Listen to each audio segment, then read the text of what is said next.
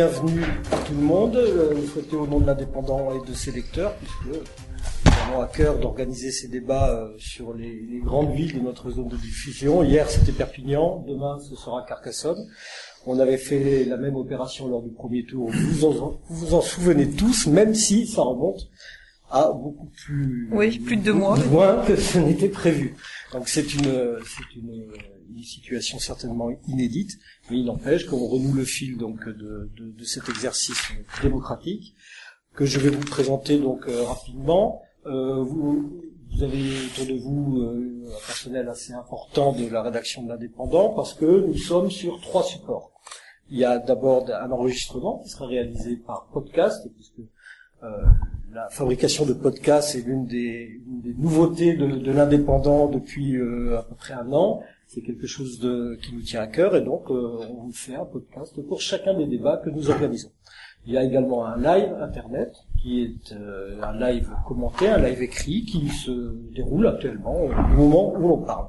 Et enfin, pour terminer, il y a toute la rédaction locale de notre agence de Narbonne qui est mobilisée et qui demain fera une double page de compte rendu sur euh, sur cet événement. Donc voilà pour vous donner un petit peu le cadre euh, le cadre dans lequel nous sommes. Je vais vous donner un petit peu le, la, la, le déroulé aussi du le déroulé du débat. Il va nous prendre à peu près une, heure et demie, une heure et demie, donc il sera divisé en en, en, quatre grands thèmes euh, qui sont euh, la solidarité, le social, l'économie, l'environnement, la sécurité. Et on va développer euh, ces thèmes-là pendant environ 15 minutes à chaque fois.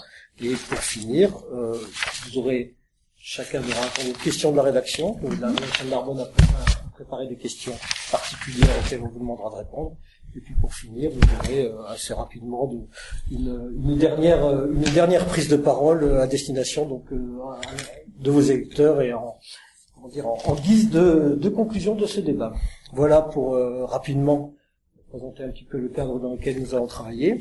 Donc je me présente, je suis Pierre Maty, je suis le rédacteur en chef de l'Indépendant. À mes côtés, Caroline Lemaître, qui est la responsable de la rédaction de Narbonne à qui ben, je, cède, je cède la parole pour l'introduction de, de, la première thématique. Voilà. Merci. Bah, tout d'abord, euh, je suis très contente euh, que vous ayez répondu à notre invitation, toute la rédaction de Narbonne euh, également. Ce débat s'organise quand même dans des circonstances assez particulières dues à la crise sanitaire. Vous avez en effet pas pu avoir d'accompagnant aujourd'hui. Euh, ça a posé problème à certains, vous avez regretté, mais malheureusement, on pouvait vraiment pas faire autrement. Et j'espère que euh, les débats s'en dérouleront, euh, se dérouleront bien malgré cette absence. donc j'espère que nous allons pouvoir échanger, confronter des idées pour ce temps important de la vie démocratique de la ville. Euh, je compte sur vous pour euh, respecter la parole des uns et des autres, que les débats soient vifs et animés, mais toujours euh, courtois. Je pense que c'est important pour vous, pour nous et surtout pour nos lecteurs, c'est-à-dire les Narbonnais qui sont ceux qui vont voter dimanche. je vous présente rapidement pour resituer les choses. Donc, Monsieur Didier Mouly, le maire sortant, candidat de Nouveau Narbonne. Bonjour à tous vos auditeurs et surtout vos lecteurs de l'Indépendant. Et je voulais euh, remercier Monsieur Datis de ses chroniques pendant les 55 jours de confinement. En première page de l'Indépendant, c'était très intéressant de suivre le fil de l'actualité, partager cette chronique avec euh, notre journaliste, mais surtout vous, vous l'avez fait. Et c'était très enrichissant pendant la période de confinement. Viviane euh, Thivin, candidate pour les Robines. Oui, bonjour. Nicolas Sainte-Cluc, tête de liste de Narbonne en commun. Oui, bonjour. Je vous remercie également pour, pour votre invitation c'est important qu'il y ait un débat démocratique. D'habitude, on n'a pas le temps de faire ce débat dans, pour le deuxième tour. Et là, c'est vrai que suite au, au Covid, eh bien, on, on, a le temps et, et c'est bien pour, pour la démocratie. Et Monsieur Jean-François Darro pour le rassemblement Narbonnais. Des droites et du sang. Des droites et du sang, tout à fait. C'est important de le préciser. Je vous remercie aussi. Je pense qu'on aurait pu peut-être pu élargir la pièce pour mettre d'autres personnes derrière. Je pense que c'est toujours possible et tout, et peuvent être derrière pour écouter. Je pense que c'est bien, parce que oui, c'est bien aussi qu'il y ait des témoins qui assistent à notre débat. Très bien. Mais il y aura des témoins puisque les, tout le monde pourra écouter ce débat. Oui, mais si je veux rappeler ce qui s'est produit au premier tour, où il y a eu une altercation oui, bon. entre M. Perello et M. Sainte-Debu. Bon, ça sera pas le... bien que les... non, ça sera pas le cas aujourd'hui. Voilà. Voilà, bon. mais c'est pour ça que c'était bien d'avoir des témoins qui puissent retranscrire intégralement ce qu'ils voient, parce que c'est pas toujours le cas, c'est pour ça que Des fois, j'ai mis sur une affiche le baillon, voilà. Nous sommes Bon. tout Alors, cas, on est très content que les circonstances euh, qu'on a connues au premier tour ne se reproduisent pas. Tout à fait. Et on a très confiance. Alors, on va pouvoir commencer euh, le premier thème. Donc justement, euh, dû à ces circonstances si particulières euh, de cette crise sanitaire, on a euh, choisi euh, de commencer le débat sur le, le- les thèmes économiques et de la reprise euh, économique parce que tous, vous avez sensiblement un petit peu modifié vos programmes pendant cette période de confinement et si les thèmes n'ont pas fondamentalement changé, on peut dire qu'il y a certains thèmes qui sont devenus encore plus importants qu'auparavant. Donc, on débute sur ce thème, l'économie, avec euh, Monsieur Mouly, qui est pour le tirage au sort en premier. Prends la parole. Merci Madame le Maître. L'économie euh, a énormément souffert sur la France, mais euh, également et particulièrement à Narbonne. Et il fallait euh, à tout prix, en sortant du confinement, pouvoir accompagner l'ensemble des acteurs, l'ensemble des entrepreneurs, pour qu'il existe une reprise facilitée. En tant qu'élu, euh, il a été décidé avec la direction générale de libérer l'espace public au profit de l'ensemble des commerçants et des artisans. Et aujourd'hui, on s'aperçoit que Narbonne, grâce à cette décision, est très attractive et très vivante. Donc l'économie, euh, il faut l'accompagner au quotidien, mais il faut aussi favoriser le tourisme, qui est une des deuxièmes activités économiques importantes sur notre territoire. La première, c'est l'agriculture au sens large. Et on s'est aperçu qu'en euh, accompagnant les euh, marchés de plein vent, les marchés alimentaires de plein vent, ou les circuits courts, cela satisfaisait l'ensemble de la population. Il faut le continuer euh, actuellement et dans le temps, en favorisant ces circuits courts, en étant euh, assez protectionniste, que ça soit euh, sur une plateforme qui pourrait rassembler tous nos producteurs sur le Grand Narbonne et favoriser euh, leur connaissance vis-à-vis du grand public et surtout les accompagner pendant l'été, un moment très fort pour le tourisme, même si c'est un tourisme français. Elle existe, cette plateforme des producteurs, elle a été développée par le Grand Narbonne pendant le confinement. et par la région Occitanie. Oui. Mais euh, la ville compte aussi beaucoup d'agriculteurs et elle peut aussi contribuer. On a travaillé euh, sur euh, l'opération coup de pouce dans le cadre de euh, fonds de solidarité avec le Grand Narbonne appuyé avec euh, l'autorisation de la région. Et il faut le continuer pour que les acteurs euh, des collectivités territoriales et locales sur notre territoire travaillent ensemble sur cette plateforme pour améliorer encore la connaissance vis-à-vis du public. D'accord. Madame Thivin Moi d'abord, je suis extrêmement contente d'entendre Monsieur Mouly qui parle de cette plateforme qui, en fait, qui était une idée des Robins qu'on lui a proposée pendant le confinement et qu'il a repris. Donc je le remercie parce qu'effectivement, il faut soutenir euh, le circuit court. Euh, la chose que moi je tenais à dire, c'est qu'on est la seule liste qui n'a pas eu à modifier en fait son programme entre euh, le premier et le deuxième tour, parce que la crise qu'on a vécue, la crise euh, Covid, c'est quelque chose qu'on a a vraiment anticipé. Pas formellement cette crise-là, mais c'est des choses qui sont appelées à se renouveler et qui font partie intégrante du programme tel qu'on l'a imaginé. Donc finalement, nous, euh, la reprise économique, on l'imagine par un plan économique cohérent qui va aider à la fois les entreprises en place euh, en essayant d'adapter euh, euh, les, euh, marchés publics, en, les accompagnant vers euh, des, des, euh, euh, une économie verte de façon à ce qu'ils puissent euh, devenir compétitifs pour demain. Ensuite, on a euh, évidemment une lutte euh, contre la fermeture des petits commerces qu'on a constaté en centre-ville, parce que Ça, notamment c'est un thème que vous partagez tous, euh, Oui, de, de- des mais- mesures pour le petit commerce. Ah, en mais c'est nécessaire. Je pense que réellement c'est nécessaire et on a fait le tour des commerçants qui souffrent réellement de cette réalité, des loyers trop hauts. Donc on a mis en place une série de mesures avec des médiations, une régie euh, municipale, euh, une taxe sur les friches commerciales pour encourager les, les propriétaires à mettre euh, à mettre leurs leurs locaux en, en, en location. Évidemment une possible, politique. ça, mettre en place une taxe Oui. sur les friches Oui, oui, commerciales. oui. Alors il y a des limitations parce qu'effectivement la taxe va se, en fait, la taxe va se, se caler au prix du marché, donc c'est quand même quelque chose d'assez limitant. Mais c'est des aides cumulatives qui vont pouvoir encourager en fait le développement du petit commerce dans les, dans les, en centre-ville, mais pas seulement en centre-ville, parce que donc on aura une politique de rachat, mais on va aussi travailler sur une modification du PLU pour permettre en fait euh, dans les différents quartiers euh, de Narbonne à ce qu'il y ait une, le développement d'un commerce de proximité. Ensuite, on va soutenir des projets qui sont utiles pour la ville. Alors ça, on va le faire au travers d'une coopérative notamment. Pour répondre à des problèmes euh, réels. C'est-à-dire, effectivement, on parle de circuits courts, on parle d'autonomie alimentaire. Il y a des choses qui sont aujourd'hui achetées à l'extérieur. Je pense, euh, par exemple, à la nourriture qui est aujourd'hui euh, achetée euh, à Perpignan dans des barquettes en plastique pour les écoliers et les, les enfants qui sont en crèche. Et ben, cette, cette alimentation, au lieu de la- l'acheter en pays catalan, on pourrait la produire ici à Narbonne. Et pour faire ça, on a la vision d'une d'une façon de faire qui pourrait accompagner finalement les porteurs de projets locaux.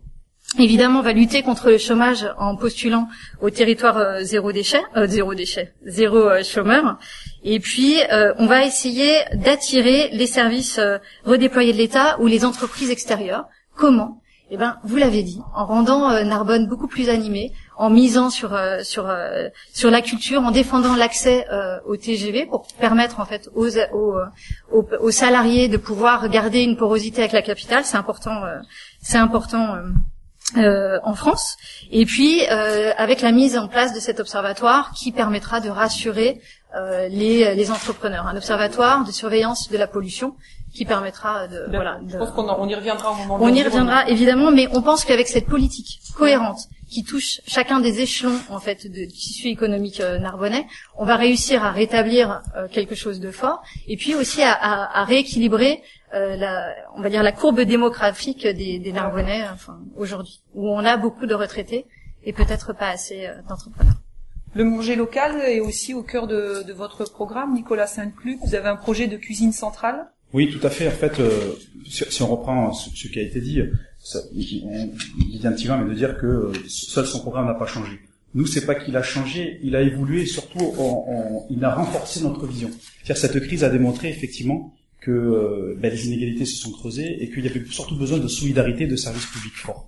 Et c'est vrai que dans notre programme, il y avait déjà des, des réalisations qui répondent au quotidien des Narbonnais et à ce souhait, effectivement, d'avoir des circuits courts, d'avoir euh, accès à, à à à une nourriture saine et bien sûr autour de la ville, le plus près possible de la ville et augmenter surtout l'autoconsommation parce que c'est vrai que c'est- un des, des enjeux aussi importants. Mais euh, donc notre programme répondait déjà en fait aux, aux enjeux des Narbonnais puisqu'il a été construit avec eux. Mais ça, ça a changé deux choses le, le- Covid. La premièrement, c'est que on pense qu'il va falloir que l'on euh, que l'on consulte les Narbonnais dès, euh, dès notre élection pour prioriser ensemble le calendrier de nos réalisations dans le cadre de la démocratie participative. C'est vrai que ça va bouleverser un peu euh, ben, au niveau financier. On sait très bien qu'il va y avoir une, une conséquence sociale et économique très importante sur les, les deux années qui, qui arrivent. Et donc il faudra vraiment prioriser nos projets et ils seront soumis à la démocratie participative. Donc, Sur le re- la relance économique, sur, la sur, démocratie sur les participative. projets, sur les réalisations Sur de le- notre programme. Je vous renvoie à notre programme, je ne vais pas toutes Mm. les édicter. Ensuite, en- nous allons mettre en place aussi des mesures d'urgence. C'est pour ça que nous, nous avons fait en fait un second euh, document de 8 pages qui est pas là pour euh, changer notre programme, pour rajouter des mesures d'urgence. Certaines sont d'ailleurs déjà dans notre programme, mais on veut vraiment mettre le point là-dessus. Et on pense que pour relancer l'économie locale et soutenir le pouvoir d'achat, il faut effectivement renforcer, par exemple, la délivrance de bons alimentaires par le CCAS. Il faut développer aussi les bons d'achat consommés local que le Grand Narbonne a commencé à mettre en place. Parce qu'effectivement, il faut, il faut, il faut consommer auprès de, de, de, de- de nos commerces. Il faut aussi, euh, eh bien, on l'avait mis dans notre programme, préempter les locaux commerciaux pour avoir des loyers euh, modérés. Je sais que d'autres l'ont repris depuis. Il faut euh, aussi euh, rétablir des liens étroits avec les collectivités, avec le Grand Narbonne et, la région qui ont la compétence économique et qui eux pourront mettre en place des mesures importantes. Et surtout, je n'oublie pas les grandes difficultés des commerçants. Aujourd'hui, dans une logique d'écoute et de démocratie participative, je soumettrai au conseil municipal, dès les premières semaines de notre installation, la fixation des droits de place pour les marchés de plein vent à 1 euro le mètre linéaire, au lieu des 2,80 euros actuels. Alors, c'est 2,80 euros actuels euh, et 2,30 euros par exemple pour le plan, pour le pour euh, le, le marché bio, Ça, le sentier. Voilà, donc c'est c'est important. Oui, oui, puisqu'il l'a voté, euh, Nicolas. Voilà, donc c'est important, donc, c'est important. les chiffres aussi Oui, on l'avait voté, tout à fait. Mais là, on est dans une situation particulière. Il faut faire comme les autres villes, c'est-à-dire faire baisser effectivement ce, ce, ce, ce, ce, ce, ce- ce tarif. Parce que moi, je regrette de lire dans la presse et dans d'autres publications le soutien, l'absence de soutien qu'il y a eu de la part des municipalités auprès de nos commerçants de plein vent. Des Halles, par contre, et de la ville ont certes bénéficié de l'exonération de des droits de place et de terrasse, comme l'ont fait d'ailleurs les, autres villes. Mais là, je crois qu'il faut prendre en compte aussi la situation des marchés de plein vent, qui sont des situations très difficiles, qui n'ont que ça pour faire vivre leur famille, qui n'ont pas droit au chômage. Et donc, il faut un peu d'humanisme, et c'est ce qui a un peu manqué à Monsieur Mouy. D'accord. Monsieur Darro, sur l'économie, vous nous avez euh, vous avez déclaré que la priorité maintenant c'était l'emploi pour vous. C'est l'emploi pour moi, puis en plus, euh, je trouve ça extraordinaire que tous ces gens qui sont autour de la table sont en place depuis des années. Je répète, nous sommes le deuxième département le plus pauvre de France. Le deuxième département le plus pauvre de France, c'est pas anodin. Un bassin d'emploi qui est réduit à rien. Pourquoi? Parce que nous avons eu nos amis sociaux, vous pouvez rire, monsieur, monsieur Chafot, vous voyez. Ah, d'accord. Qui est tombé, c'est pour ça que je Voilà, rigole. monsieur Sainte-Pluc. Voilà. Donc, euh, le département socialiste qui est là depuis plus de 100 ans n'a jamais rien créé dans ce département. La dynastie Mouly, non plus. La seule euh, usine qui existe qui a pas d'emploi, et je suis contre, c'est Orano. qui crée- Donc, vous, donc, nous avons, et nous venons en aide aux commerçants. En plus, c'est, c'est extraordinaire. Alors, je remercie monsieur Mouly d'avoir exonéré, euh, de taxes les, les commerces qui appartiennent à la mairie. Voilà, de loyer. Voilà, c'est bien. Sauf que c'est discriminatoire. C'est discriminatoire. Qu'entendez-vous par les commerces qui appartiennent à la mairie? Il y a des, il y a, il y a- il y a des cellules commerciales qui appartiennent à la mairie. Notamment rue Jean Jaurès, entre autres. Voilà. Que, que, que rue Jean Jaurès, hein, c'est-à-dire ceux qui sont effectivement sous le, le jardin des archevêchés. Oui, et cela. C'est pareil également pour le Bridge Club et pour euh, la brasserie de, du Parc des Sports. Voilà. Donc je continue. Donc c'est donc c'est donc ces ces commerces ont été exonérés de loyer. Ils en sont ravis, ils en sont contents, c'est bien, c'est un joli geste. Sauf que c'est discriminatoire. Et qu'est-ce que vous proposez pour les Moi, autres si j'avais commerçants été à la place de M. Mouly, j'y serais donc après le 28 juillet, j'aurais donné à tous les commerçants une aide financière pour aider tous les commerces. C'est ça qu'il faut Ça faire. s'appelle le coup de pouce et c'est le fonds de solidarité Voilà, mais avec euh, l'agglomération. Je ne vous ai jamais interrompu. ne Mais vous pouvez m'interrompre, c'est avec plaisir que j'apporte à votre information certains Voilà, éléments qui sont déjà dans le quotidien. c'est pour ça que je suis candidat à la mairie. Je vous en remercie. Donc, si je suis, quand je vais être maire, c'est ce que j'aurais fait en tant que maire, c'est aider tous les commerces, parce qu'on traite à nous de discriminatoires. On n'est pas discriminatoire, nous, on aime tous les gens. Et les commerçants qui ont reçu cette aide me l'ont dit, m'ont dit, bon, c'est gentil, c'est sympa, c'est bien. Et pourquoi pas aider ma soeur, mon frère qui n'est pas dans la rue? J'aurais donné une enveloppe pour tous les commerçants, pour tous les aider. Et pour relancer le commerce qui m'est très cher, c'est ce que je vais faire, c'est que quand, parce que vous savez qu'il va y avoir un rebond, pas du Covid, j'espère pas du Covid, mais il va y avoir un rebond du, sous-emploi à la rentrée, il va y avoir des, commerces qui vont fermer, il va y avoir beaucoup de, de gens qui vont perdre leur emploi. Donc la mairie, quand je serai maire, va faire jouer son droit de préemption pour acheter des cellules commerciales dans tous les quartiers, parce qu'il faut déghettoiser Narbonne. Et ce que je veux, c'est mettre des commerces dans tous les quartiers de Narbonne pour les déghettoiser. Et à ce moment-là, moment-là, faire Monsieur Mouly, merci. À ce Non, non, moment-là, mais merci de me répondre sur le financement, merci, comment vous allez faire. merci, merci. Et Vous allez augmenter les impôts. non, monsieur, non, monsieur, je n'augmenterai pas les impôts. Comment vous faites Voilà. Et comment, comment fait Macron actuellement pour donner des Je ne milliards parle pas de tout le M. monde Macron, je vous parle de vous, contre, je vous allez en faire. tant que maire, C'est un monsieur débat. Merci de ne pas m'interrompre. Si je vous demande interromprais quand vous direz des inepties. Je vous demande solennellement, je ne me suis pas Je m'exprime. je trouve que vous exagérez en avec- disant que vous si Avec quel que argent vous allez payer. Avec quel argent vous allez payer M'exprimer. Ça serait bien qu'on laisse parler. Chacun son tour. C'est tellement Sinon, sinon ça va partir. euh, Les, auditeurs ne comprennent de rien. gestion n'est pas absurde. C'est un débat, je ne le crie pas, C'est un débat, un on débat. écoute chacun. Un débat, c'est quand même apporter à votre, Merci à votre de me laisser terminer que parole quelque chose qui est une réalité. Le financement. Vous me râlez, ça me dérange pas. Râlez, terminez votre- râlez, râlez. Terminez votre Terminez votre propos. propos. Ce que je veux, merci Monsieur Sainte-Pluc. Il m'a ramassé mes lunettes. Je dis ça pour les auditeurs. Donc, euh, nous voudrons, ce, ce qu'il faut, c'est relancer l'économie, on est bien d'accord. Donc, laisser, quand on va, re- quand on va reprendre ces cellules commerciales, les exonérer pendant un certain temps, justement, des loyers, des taxes foncières, des taxes professionnelles, c'est ce qu'il faut pour aider le commerce. Voilà. Comment vous Ou mettre, ou mettre, ville, ou une mettre les, les, les ventes des, mettre les ventes. Allez-y, parlez. Je vous écoute avec attention. Et je comprends pas comment vous allez pouvoir financer ce projet.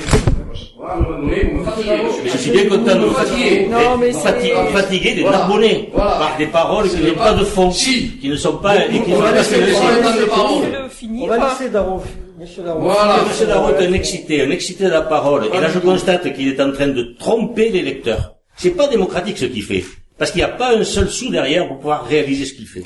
Si ce n'est en On augmentant va les impôts. monsieur Darroch Merci. Non, non, non, Et non, on lui non. posera la question de savoir comment il entend financer. Voilà, justement. Voilà. Monsieur Darro, sur le financement du programme, répondez-nous également. Ça devient usant. C'est très bien. Voilà. Comment? Ensuite, nous voudrons faire justement un bureau de centralisation qui va centraliser l'emploi pour que tous les- ceux qui ont besoin d'aide, les créateurs d'entreprises, les entreprises, les chômeurs, pour les mettre en relation. Et ça existe déjà, Non, ça. Il y a énormément de l'aglo. de, de structures oui, il y a une structure qui dépend de l'aglo. Voilà. Et là, nous allons mettre, nous allons mettre en place une structure municipale pour éviter que les gens se perdent dans un labyrinthe de démarches. Je pense que c'est important à faire et que c'est important à résoudre. Ensuite, vous avez vu, je ne dis que des bêtises, a priori, hein. Non, je ne suis pas permis de dire cela. Je ne vous Je- donne pas la je dis parole, vous simplement que vous disiez des choses, Par exemple, vous Un petit instant, on en est, euh, Vous on, vous est êtes- on est Oui. très loin du quart d'heure. Oui, non, mais je te dure m'interrompre. Si je m'interromps Et pas, je tiens à ce qu'on vous pose Voilà. la question du financement, Voilà. Si Bon, vous ensuite, non, ce vous que je question. après, il y a une autre mesure importante à mettre en place, excusez-moi, mais c'est que vous êtes gossé de ma création de mon parc Cataro médiéval et tout, sauf que monsieur Alliot l'a repris, sauf que monsieur Edgar Montagnier l'a repris aussi. Donc, si les trois ont été élus, on va le mettre au niveau, euh, au niveau départemental, que ce soit entre à équidistance de Narbonne et de Perpignan, par exemple du côté de la Palme ou de Leucate, où on pourra le faire. C'est une création d'emploi importante. C'est une création importante à faire d'emploi où on va créer justement de l'hôtellerie, de l'emploi et où on va pouvoir créer avec les tours opérateurs une, une, euh, des visites des châteaux cathares, la site de Carcassonne, la réserve africaine de Sija. Voilà. Donc tout va bien. on est arrivé normalement Voilà. à l'issue de ce premier quart d'heure.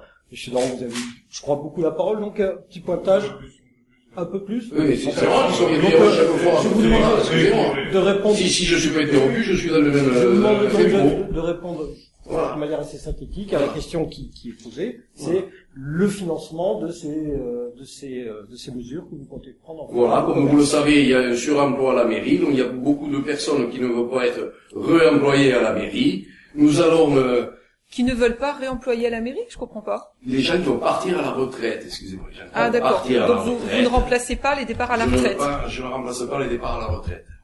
D'accord. D'accord. Ok, très bien. bien. Bon, bah, je, je- on Oui. là-dessus. Peut-être d'ailleurs, euh, quand même, petite question toujours sur l'économie que je tiens à poser. On sait très bien que c'est une compétence régionale l'économie. Vous êtes tous des élus euh, municipaux.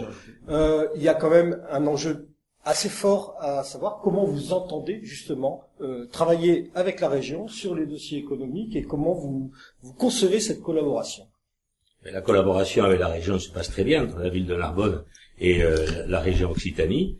Et on a, euh, je le disais tout à l'heure, un exemple. Le fonds de solidarité est un fonds régional sur lequel, avec le Grand Narbonne, nous avons abondé au profit des euh, commerçants narbonnais qui ont reçu 500 euros de la part de l'agglomération et 500 euros s'ils sont commerçants narbonnais de la part de la ville, 1000 euros d'aide. La région aujourd'hui travaille étroitement avec la ville. Elle investit 13 millions 5 sur l'entrée est, elle investit sur le Narbovia. C'est un partage d'économie à travers certes de la culture, mais c'est un partage d'économie puisqu'on fait travailler des entreprises de travaux publics et euh, tout l'espace qui leur est concerné. Donc je pense que la collaboration avec Mme Carole Delga ne souffre d'aucune difficulté, même si, euh, par exemple, le Nouveau Narbonne euh, est une association de gestionnaires et non pas de politiques. On peut très bien entrer en bonne relation avec certaines personnes qui sont plus politiques que d'autres. D'accord, merci. Rapidement, on va faire le tour sur Oui, nous on a la, la même vision, c'est-à-dire que nous on travaillera en collaboration, que ce soit avec l'agglomération ou euh, la région. Et par rapport à la culture, euh, c'est vrai que c'est intéressant de pouvoir profiter des investissements qui sont faits euh, par la région au local. Il faut savoir qu'un euro investi en culture peut ramener euh, jusqu'à 2 euros à 6 euros euh, en retombées, que ce soit pour les commerces, que ce soit pour les activités euh, qui, qui, qui, qui sont autour, et pour le tourisme aussi. Donc pour nous, c'est quelque chose de très très important euh, sur lequel on misera. D'accord, très rapidement, Monsieur Oui, alors dans mon intervention tout à l'heure, je vous avais indiqué effectivement qu'on travaillerait en lien avec l'agglomération et, le- et- et la région, qui ont la compétence économique pour l'effet levier. Mais enfin, moi je m'étonne quand même de ce que vient de vous dire euh, Monsieur Mouli, qui travaille en parfaite adéquation à la fois avec la région et, euh, et l'agglomération. Je vous donne un exemple, je ne veux pas polémiquer, mais euh, je, nous avons la région, le département et le Grand Narbonne ont financé l'achat de masques pour tous les Narbonnais, des masques lavables 50 fois, donc de qualité, qui ont été distribués il y a plusieurs semaines euh, à la ville de Narbonne pour les distribuer. Or, ces masques ne sont toujours pas distribués à la ville de Narbonne, alors que tous les autres, toutes les autres communes les ont distribués. Ça serait vraiment pas joli si cette rétention était liée au fait que ces masques sont accompagnés d'un courrier co-signé par la région, par l'agglomération par le département, c'est-à-dire les, les, les, les collectivités durant lesquelles, avec lesquelles M. Mouly n'a pas travaillé pendant environ cinq ans, on va dire, sur, sur les six ans du mandat. Et euh, ça, c'est de, de l'autorité publique. C'est dans tous les articles de presse, notamment de l'Indépendant, qui est quand même un, un- voilà, un, journal sérieux. L'autorité publique, c'est pas l'indépendant. L'autorité publique, c'est une, une rumeur que vous propagez. Ah, c'est pas une rumeur. Et la réalité. C'est votre DGS, Madame Mbach, c'est Madame Mbach qui l'a qui l'a indiqué, Mais Monsieur pas C'est Nathalie Granier-Calvé, votre votre ancienne Mais adjointe à l'urbanisme. C'est vous-même, Monsieur Mouli, dans une vidéo qui avait indiqué que ou vous n'aviez pas travaillé avec l'agglomération. Ce sont des personnes qui, pour des raisons très personnelles, sont allées voir ailleurs si l'herbe était plus verte et en réalité, on s'aperçoit que, en fin de compte, elles n'ont pas trouvé un champ vert. Vous voyez, Monsieur Monsieur je vous suis dans vos vidéos. Hein. la distribution euh, des masques, Mais, qu'est-ce que vous pouvez Madame, préciser l'agglomération a commandé des masques qui sont arrivés très tard. Et euh, l'agglomération a compris parfaitement, par l'intermédiaire de Jacques Boscou, que la ville avait un circuit plus rapide pour obtenir ces masques que nous avons distribués à l'ensemble de la population. Et l'agglomération participe au financement de ces masques. Quant aux masques de la région, ils arrivent et ils sont distribués au fur et à mesure, compte tenu du nombre. Ils sont dans l'empaquetage qui a été reçu sans avoir été touché. Ils sont distribués aux personnes qui sont en précarité, qui sont sensibles ou au personnel municipal. Donc euh, les masques ne sont pas stockés pour une raison euh, qui ne correspondrait pas aux besoins sanitaires actuels de la population.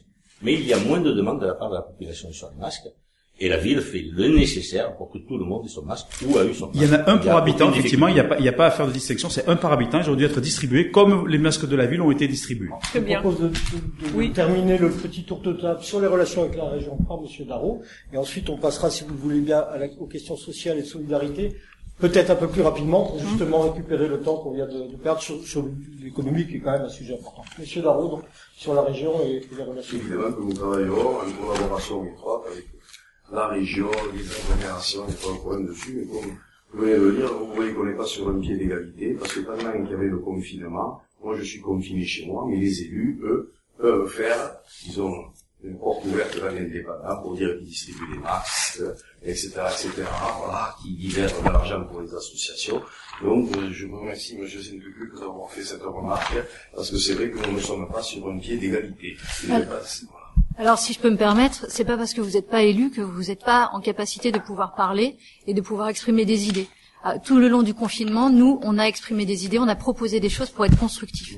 Voilà, donc vous pouvez être un opposant constructif, y compris pendant le confinement. C'est c'est exact, et nous aussi d'ailleurs, j'ai fait des, moi des courriers en tant qu'élu euh, d'opposition, et euh, le monsieur le maire a considéré que c'était du harcèlement. J'ai d'ailleurs adressé tous mes courriers à l'indépendant pour qu'il voit effectivement que la teneur de mes courriers était très constructif, et notamment il y avait beaucoup de choses qui étaient en commun avec vous, c'était à peu près les mêmes choses, je, je n'ai- je n'ai pas publié, mais malheureusement, c'était important, c'était important, ben parce que parce que parce que le, on, on- est de débat démocratique, on est on est aujourd'hui euh, à- Et vous l'avez pas fait en tant que candidat, vous l'avez fait en tant que je l'ai fait en tant qu'élu, tout à fait, et c'est, mais c'est important, c'est important de, de, de le dire, vous avez puisque vous aviez indiqué que les- c'était les du harcèlement, Monsieur harcelé, À partir du moment où les- à partir du moment où les gens vous parlent, monsieur justice, Favori de cette procédure-là, vous pouvez m'assigner en justice. Je ne Monsieur, rien, vous m'avez Monsieur harcelé, monsieur. à partir du moment où vous- on vous pose la contradiction, Mais non, vous c'est vous une énervez, vous coupez le micro. C'est que Vous, faites que la vous même chose tout le temps, Monsieur Mouli. Il faut être plus à l'écoute. Ne vous énervez pas.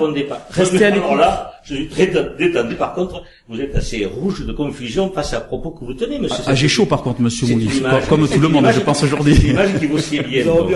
On a bien fait de mettre la clim alors. Je vous propose qu'on passe au thème suivant, hein, Caroline, euh, Oui. sachant que je rappelle quand même qu'on a mis la climatisation et que pendant le confinement, l'ensemble de la rédaction de l'indépendant était est également confinée et, a, et En a très bien télétravail. travaillé. totalement disponible. Répondez aux, aux mails et aux coups de téléphone de tout le monde, Voilà. bien sûr. Caroline. Alors le, le thème suivant, c'est le, le social et la solidarité. Euh, Monsieur Mouli, vous avez présenté un projet de guide unique facilitateur. Est-ce que vous pouvez un petit peu nous expliquer euh, de quoi il s'agit? Plutôt un guichet unique. Un guichet, pardon, excusez-moi. Oui. Plutôt qu'un guide, mais il y aura un guide dans ce guichet Un qui guide, permettra euh, d'aiguiller tout le monde. On s'aperçoit, euh, avant le confinement, mais surtout pendant le confinement, euh, que la santé était euh, une des préoccupations essentielles, pas par rapport à l'épidémie, mais la santé en général par rapport à la population. Et la mise en place d'une euh, maison de la santé et de la protection s'est avérée un exemple qu'il faut propager sur le Grand Narbonne.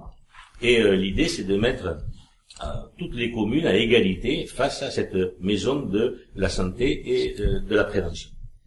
Ensuite, hein, il y a toute la solidarité. On s'aperçoit que les associations qui apportent leur concours à toutes les personnes en précarité euh, ne sont pas regroupées euh, pour agir euh, ensemble sur les personnes qui sont en grande précarité. Donc il faut effectivement, à travers le CCAS, créer un guichet où toutes ces associations seront réunies, donneront les moyens qu'elles veulent mettre en œuvre, en personnel, mais aussi en matériel ou en aide autre, permettant ainsi de organiser l'accompagnement des personnes dans la difficulté. Ensuite, il y a ces associations qui sont aussi euh, très nombreuses sur euh, la ville de Narbonne, comme dans toutes les villes, notamment sur la ville de Narbonne, qui œuvrent pour leurs prochains.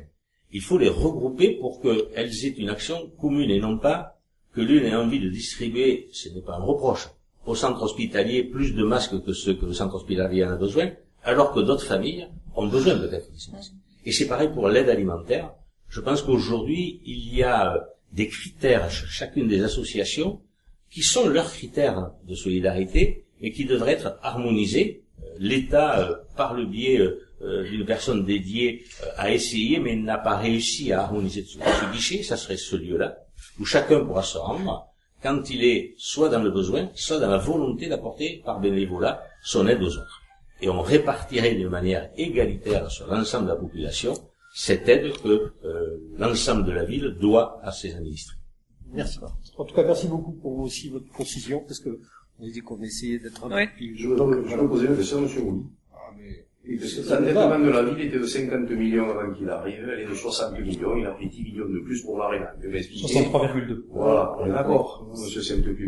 Saint-Ocupe. C'est bien comme gestionnaire, c'est formidable et tout, mais grâce à son aréna, on a pris 13 millions d'endettement supplémentaires. Ouais, Sauf que on a le, c'est pas une question, c'est une affirmation, c'est une affirmation payante de votre part, mais qui n'a pas de sens. Dans ce débat, il est libre, il n'y a aucun problème, mais il faut qu'on le structure quand même un petit peu. On est sur le thème de la santé et du social, on termine là-dessus. et ensuite, on, on, reviendra sur l'ARENA, qui fait partie des grands sujets, euh, j'imagine, de cette élection. Elle est construite et elle est financée par la ville. Bon. Ah, formidable. Vous n'y êtes pas allé? Certains des candidats y sont allés et ils ont trouvé ça remarquable. j'y suis allé. Et vous avez trouvé ça moche. J'ai vu un bloc de, de béton. C'est pas vrai, c'est pas un bloc de béton, c'est un bloc architectural avec un dessin esthétique. On n'est pas dans un cercle de circuit. Voilà, restons sur le thème. Non, mais on est quand même un petit peu dans le sujet, dans le sens où aujourd'hui il y a quand même une grande précarité à Narbonne, et que les, les euh, et qu'il y a des problèmes qui sont très sérieux, et que c'était peut-être pas la priorité de construire un aréna à non pas 23 mais 28 millions d'euros euh, porté uniquement par la ville avec euh, des frais de fonctionnement qui sont colossaux chaque année. Oui, c'est un poids. Oui, c'est un, un, poids qu'on va devoir euh, assumer. Et vous vous présentez en tant que gestionnaire, mais moi je suis d'accord. Vous êtes plutôt un flambeur qui, a, qui s'est payé une voiture de luxe pendant que justement nos enfants sont en train de, de manger de la nourriture en barquette en plastique. Bah, vous pouvez sourire. Moi, ça me fait pas, ça me fait pas, ça me fait pas vraiment sourire. Euh, c'est vrai que vous parlez des gens qui sont en précarité, vous parlez des associations qui font de l'aide alimentaire. Vous les avez pas du tout aidées pendant ce, ce, ce mandat. Elles sont toutes d'accord sur cette analyse. Donc oui, alors c'est vrai que quand on parle social, il y a beaucoup de gens, ils vont avoir un mot galvaudé. Ils vont dire le social, c'est la charité. On va prêter, euh, on va aider les plus euh, précaires. Il faut savoir que le social, c'est un mot euh, qui définit notre société. Je vous lis l'article premier de notre Constitution. La France est une république indivisible, laïque, laïque, ça s'écrit avec un tréma, monsieur Darro, euh, démocratique et sociale. Ça veut dire, dans ce contexte-là, que social, c'est euh, c'est un accès égal aux droits. Effectivement, aux aides pour les plus précaires, auxquelles chacun a droit. Il y a énormément de personnes qui sont précaires, qui aujourd'hui ne demandent pas euh, leurs aides. Et ça, effectivement, c'est important. Je suis d'accord de mettre en place un guichet unique. On l'avait proposé dès le début pour faciliter l'accès aux droits des plus précaires. On va aussi mettre en place euh, un revenu de solidarité pour aider ponctuellement une certaine partie de la Un population revenu de solidarité C'est ça. municipale. en utilisant en fait les économies euh, faites notamment les économies d'énergie parce qu'aujourd'hui on gaspille énormément d'argent qu'on jette par la fenêtre avec des avec des dépenses énergétiques qui ne Donc, servent à rien donc ça, ça sera des économies d'énergie dans les bâtiments municipaux Comment ah oui, oui, il y a beaucoup de, il y a, une, il y a une marge de manœuvre importante et l'idée c'est d'utiliser cet argent qui sera pas jeté par les fenêtres pour pouvoir les donner ponctuellement euh, aux personnes qui en ont le plus besoin. Ça sera pas distribué à tout le monde, ça sera distribué en accord avec le CCAS sur certaines populations, euh, selon des critères de très précis et, et sur un temps, euh, voilà, pour sortir typiquement des femmes qui sont battues du besoin et leur permettre de retrouver euh, une certaine forme de liberté. Et euh, évidemment, il y aura, il y aura un travail autour du territoire zéro chômeur, je l'ai déjà dit, mais on va travailler sur une liberté, sur une égalité d'accès aux services publics. Il faut savoir que ce soit à mon plaisir ou que ce soit, euh, enfin mon plaisir où il n'y a pas d'école. Donc il y a pas, il y a quand même un problème d'égalité euh, d'accès aux services publics. Ou euh, je pense à Pôle Emploi. Pôle emploi qui a été déplacé euh, et qui se trouve maintenant à un bout de la ville. On a fait une expérimentation avec les Robins où on a essayé d'atteindre du centre-ville devant le palais du travail Pôle emploi euh, avec les différents modes de transport. Bus, vélo et voiture. 15 minutes en voiture, 26 minutes en vélo et au risque et péril de la personne qui l'a faite parce que malheureusement à Narbonne on manque de pistes cyclables et rouler à vélo c'est extrêmement dangereux. Et ensuite en bus, 1h15. 1h15 du centre-ville. Imaginez quelqu'un qui vient d'un autre quartier périphérique et qui doit prendre le bus. 1h15 seulement pour y aller. En quelle mesure on peut considérer que là, on ait un accès égal aux droits, aux droits français et aux services publics Ça, de ça, vous êtes responsable collectivement. Absence de, de euh, déplacement déjà de ce service qui était quand même nécessaire, particulièrement pour les plus précaires. Manque de pistes cyclables. Et puis, alors un réseau de bus qu'il faut complètement euh, revoir. Voilà. D'accord. Si vous me permettez. Et c'est l'affaire, et je tiens à dire que quand même, cet accès et ce- cet aspect social, c'est vraiment l'affaire de tous. C'est pas juste l'affaire des plus, le fait des plus précaires, c'est vraiment quelque chose qui concerne tout le monde. Voilà. Le déplacement de Pôle emploi, ça dépend de l'État. La ville, l'agglomération, la région n'y sont pour rien. Le déplacement urbain, c'est l'agglomération qui a travaillé le déplacement urbain avec euh, le prestataire. Et ensuite, les pistes cyclables, on l'a travaillé pendant ces six ans avec le Grand Narbonne, mais c'est un concours financier euh, dépendant de la région, parce que c'est elle qui attribue euh, les fonds européens, et le commencement de ce maillage de la ville sera continué dans les six ans à venir avec le Grand Narbonne. D'accord. Monsieur Saint-Cloud. Oui, il y a beaucoup de choses intéressantes qui ont été dites. Je, je partage d'ailleurs beaucoup de choses avec avec euh, Viviane Tivan. On a beaucoup de, de, de, de- projets communs, mais ce qu'elle a indiqué, c'est vrai qu'on a un quart des Narbonnais qui sont sous le seuil de, précarité. Et c'est vrai que le Covid nous démontre qu'il faut vraiment renforcer les solidarités. Donc ce qu'on fera dès qu'on sera en responsabilité, c'est faire un dialogue avec les acteurs éducatifs, les acteurs sportifs, culturels, et tisser des liens constants et surtout établir un diagnostic global des besoins. Parce que ça, ça n'a pas été fait. c'est vraiment une des attentes des, des Narbonnais. Dans le domaine du handicap aussi, qui est souvent oublié, nous allons mettre, faire en sorte qu'il y ait un, un élu, un adjoint euh, chargé donc de, de- de- du handicap avec les- des moyens dédiés. Nous agirons aussi pour les violences euh, faites contre les femmes, pour aussi toutes les discriminations. Et euh, pour cela, nous aurons aussi un adjoint, une adjointe dédiée euh, en lien donc euh, aussi euh, avec euh, avec toutes les, les associations euh, qui, qui luttent dans, dans ce domaine. Nous agirons aussi pour un habitat euh, digne et durable. Ça aussi, c'est important. C'est ça aussi le social. La rénovation effectivement des bâtiments pour faire baisser les factures d'énergie, que ce sont souvent malheureusement les personnes qui ont le moins de moyens qui payent les factures les, les plus fortes. La santé aussi, qui est l'une de nos priorités. On va faire aussi un centre de santé municipal, notamment pour développer le tiers payant intégral, ce qui permet effectivement de, de faire l'avance des frais C'est le centre de santé municipal municipal, tout à fait, avec des médecins salariés et qui permet d'avancer tous les frais avec, avec le tiers payant et de faire face aussi à des artifications médicales. Je vous rappelle que 30% des médecins vont disparaître dans les trois ans à venir. Tout à l'heure aussi, on a, on a parlé euh, du Covid, de ses conséquences. Et moi, ce que j'ai vu aussi, je l'ai vu, je l'ai vécu aussi en tant que de père, hein, c'est le problème euh, de l'accès au numérique et de l'égalité des chances euh, pour les enfants. Et malheureusement, beaucoup d'enfants n'ont pas d'ordinateur ou les moyens.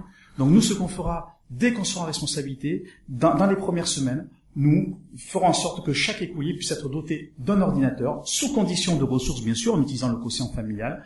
Sur pour- le modèle de ce qu'a mis en place la pour région. réduire, tout à fait, pour réduire la département. numérique. Sinon, Le pas, sur le même modèle. La, la région, c'est différent. C'est le lycée, c'est pour chaque lycéen. c'est pour les collégiens. Là, ça sera ça a vraiment- été, ça a fait. Là, c'est sous condition de ressources, bien entendu, puis certaines personnes ont, ont déjà des, voilà. Et Juste, com- comment vous allez financer ça? On l'a, on l'a, on l'a- on l'a regardé, c'est pas cher, c'est pas cher du tout par rapport au nombre. Les conditions, sur les conditions de ressources avec les quotients, c'est, euh, c'est, ça, ça représente à peu près une enveloppe de, de 50 000 à 100 000 euros, donc rien d'extraordinaire à ce niveau-là. On l'a déjà chiffré. Ensuite, vous, Mais c'est des, c'est des ordinateurs qui pourraient venir équiper plutôt des euh, écoles, oui, plutôt que des, enfin des, des familles, parce qu'un entretien dans des un écoles, bien ordinateur, entendu. voilà, ça, coûte quand même aux familles. Bien et sûr. là, on pourrait très bien imaginer un système de prêt qui soit différent Oui, que d'équiper euh, des familles, euh, voilà. bien sûr, bien sûr, Non, mais il y tout a- à fait. Il y a un programme de TBI dans les écoles Oui. qui aujourd'hui. euh, Les tableaux interactifs que je- qu'on avait développés, effectivement. C'est un Oui. programme, hein, c'est bien sûr. un programme qui se développe chaque année en, en accord avec Oui. l'éducation nationale, puisqu'il faut que les enseignants soient formés à l'utilisation des TBI. Mais en dehors même du Covid, on a bien vu que pendant le confinement, certains élèves ont été complètement décrochés parce qu'ils n'avaient pas les moyens techniques, technologiques, et puis aussi peut-être des abonnements, les, des 4G aussi, hein, qu'il a fallu met- mettre en place pour- dans, dans certains endroits, notamment le département l'a l'a fait. Mais euh, ce, qui- ce, qui, ce qui est important aussi, c'est que même quand il n'y a pas le Covid, on sait bien qu'aujourd'hui, il faut un ordinateur pour aussi faire des recherches. Il y a beaucoup de travail à la maison. Et si vous n'avez pas l'ordinateur, vous êtes, vous êtes, vous êtes pas à l'égalité des chances. Et comme me l'a indiqué tout à l'heure Viviane Tivan, c'est vrai que euh, le social, c'est pas seulement faire l'aumône, c'est pas seulement, c'est pas que des aides, c'est aussi le respect de chacun dans ses différences. C'est le soutien aussi des plus fragiles. Et là, je reviens quand même au- à vos propos, Monsieur Mouli, qui stigmatisent les femmes et les hommes, voilà, qui ne vous ressemblent pas. Je vous le dis parce que c'est ce que j'ai vu dans la presse pendant justement aussi le, confinement. Et je considère que c'est pas ainsi que Narbonne doit être doit être piloté. Autre, un exemple. Quand vous dites, par exemple, quand des gens vous interrogent sur la préparation d'une base de vie, de chantier, au pied du pont de Carcassonne, il faut leur dire de quoi il s'agit.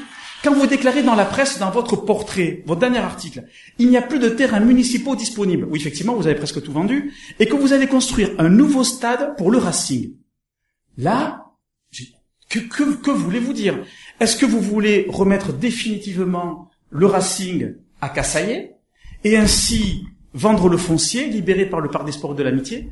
On peut s'interroger. Donc, qu'est-ce que vous voulez dire par là? Moi, j'avais pas vu dans votre programme que vous vouliez faire un nouveau stade, qu'il n'y avait pas de, pla- de, de, de terrain disponible. Je n'ai pas compris le sens de cet article, donc je pense que ça mérite des, des explications. Avec plaisir, si vous me le permettez. Ah, D'abord, la base de la base de vie euh, au pied du pont de Carcassonne. Tout le monde sait que fin 2021-2022, le pont de Carcassonne doit être fermé à la circulation, puisque c'est euh, une fenêtre de la SNCF qui permet de faire cela, et de euh, réhabiliter dans son intégralité le pont. Pour cela, comme dans tout chantier, il y a une base de vie, et effectivement, au pied du pont de Carcassonne, des terrains euh, sont la propriété de la ville, ou des bâtiments sont la propriété de la ville, et serviront de base de vie.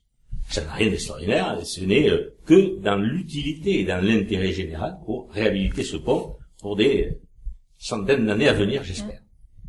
Quant euh, euh, à l'article qui est paru euh, dans l'Indépendant, et je remercie l'Indépendant de la réalité de cet article qui correspond à ce que j'ai exprimé, c'était une question sur l'agglomération. Et euh, on s'aperçoit que l'ensemble des dirigeants euh, du rugby, quelle que soit la commune du territoire du Grand Narbonne, que ce soit Le Cat, ou même Narbonne, espèrent avoir un lieu d'expression euh, digne de la, de la fédération où ils évolueront, que ce soit en fédéral 2, en fédéral 1, ou éventuellement en, en Pro D2, ou aujourd'hui en national pour le Racing. La ville de Narbonne n'a pas de terrain disponible pour réaliser un stade. La région a vendu euh, ses euh, à un agriculteur, viticulteur, et j'en suis très content puisque ces 400 hectares doivent retrouver une, projection euh, agricole. Mais c'était un lieu, par exemple, si la région ne l'avait pas vendu, qui aurait pu être le lieu d'emplacement d'un stade. L'ensemble des habitants Grand Narbonne viennent à Narbonne au stade qui euh, ne répond pas aujourd'hui, avec sa piste d'athlétisme par exemple, à cette configuration que l'on souhaite dans, dans le rugby. Et donc l'agglomération doit se pencher sur euh, ce projet. Est-ce qu'il est réaliste pour l'agglomération? Est-ce que les communes euh, aspirent à un tel stade? Euh, S'il est faisable, à quel endroit? Dans quelle proportion de taille? Éventuellement de configuration, et après il y a un problème de financement que l'agglomération doit mettre en place aussi. Et ça répond à un besoin des supporters, et ces supporters sont quand même très nombreux sur l'agglomération. Ce ne sont pas que des supporters de rugby de Narbonne, c'est des supporters de l'agglomération. Et c'est un projet à travailler, à étudier. Certes, on ne l'a pas vu dans le programme, mais on s'est aperçu quand même que c'était une nécessité. Jacques Bascou l'avait émis euh, pour la campagne de 2014. Il l'a réitéré, et vous en avez rendu compte tout au long de ces six ans. Je pense que l'agglo doit se, pré- doit se pencher sur ce projet. Monsieur Darou maintenant, Sur le social Sur le social. et la solidarité. Tout à fait.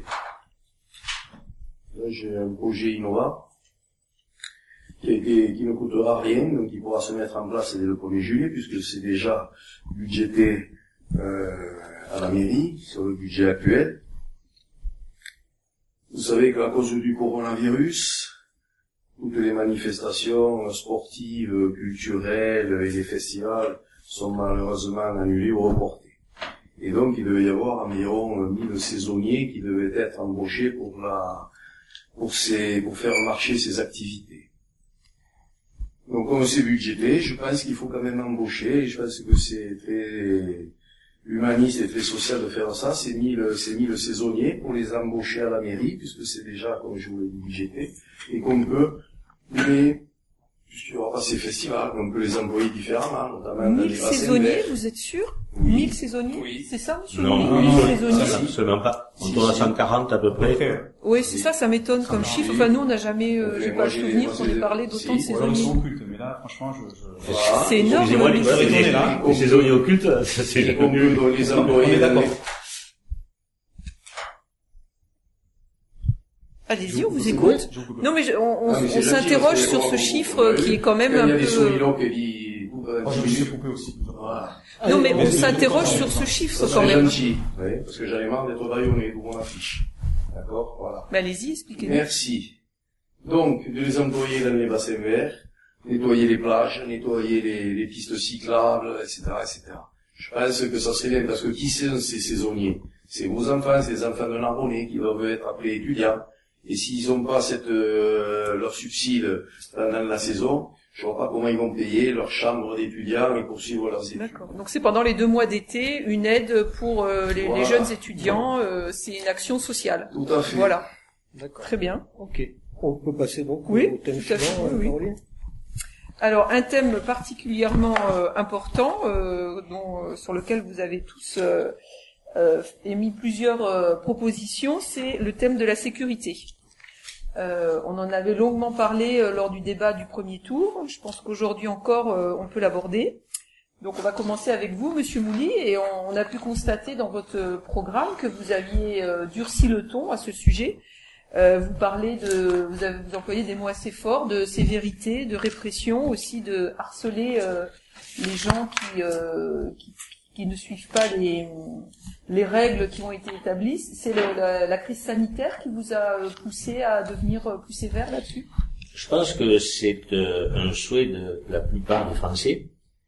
On l'a vu et on le voit aujourd'hui encore avec le jet de masque ou de gants. Pendant toute la période de confinement, à la sortie du confinement, tout le monde regrette qu'on ne soit pas respectueux de l'environnement en laissant notamment ce qui est le plus visible aujourd'hui et qui est le moins récupérable au niveau euh, détérioration dans le cadre de l'environnement, ces fameux masques et, gants tout le monde souhaite une verbalisation, l'État vient de l'augmenter, euh, de ceux qui euh, laissent les masques ou les gants un peu partout. On ne peut pas placer euh, un policier, euh, quel qu'il soit, euh, municipal ou national, derrière chaque Français, mais il faut quand même trouver une solution à ces incivilités. Il est inadmissible aujourd'hui que l'on ait autant d'encombrants alors que euh, le Grand Narbonne a fait des efforts pour ouvrir euh, les déchetteries autant d'encombrants dans toutes les communes, et plus particulièrement dans certains quartiers de Narbonne. Et il faut arriver à ce que la verbalisation fasse, fasse comprendre à toutes ces personnes qui sont dans l'incivilité qu'il faut respecter son prochain. Donc c'est plus un problème d'incivilité que de réelle sécurité en fait. Ça fait partie de la sécurité. Euh, la saleté appelle la saleté et l'insécurité. Donc ce premier point de la sévérité, je pense qu'aujourd'hui tout le monde admet ce principe-là. À côté de cela, euh, on a vu que même pendant la période de confinement, une certaine économie souterraine continuait à vivre, malgré euh, les rondes de la police, qu'elles soient nationales ou municipales, malgré euh, la vidéosurveillance. Vous parlez des, des dealers Oui, je parle effectivement des dealers. Et aujourd'hui, il n'y a pas un quartier qui soit épargné. C'est ce que je regrette énormément. Et le maillage par les caméras, qui est euh, aujourd'hui en pratique et qui est efficace, puisque la police nationale s'en sert pour faire les filatures et pour faire les repérages. Je vais vous prendre un exemple sur les caméras. Aujourd'hui, euh, rue Ancien Courrier, il y a régulièrement, la nuit, des incendies de poubelles. Oui, c'est- juste à côté du journal, donc Exactement. rendu compte.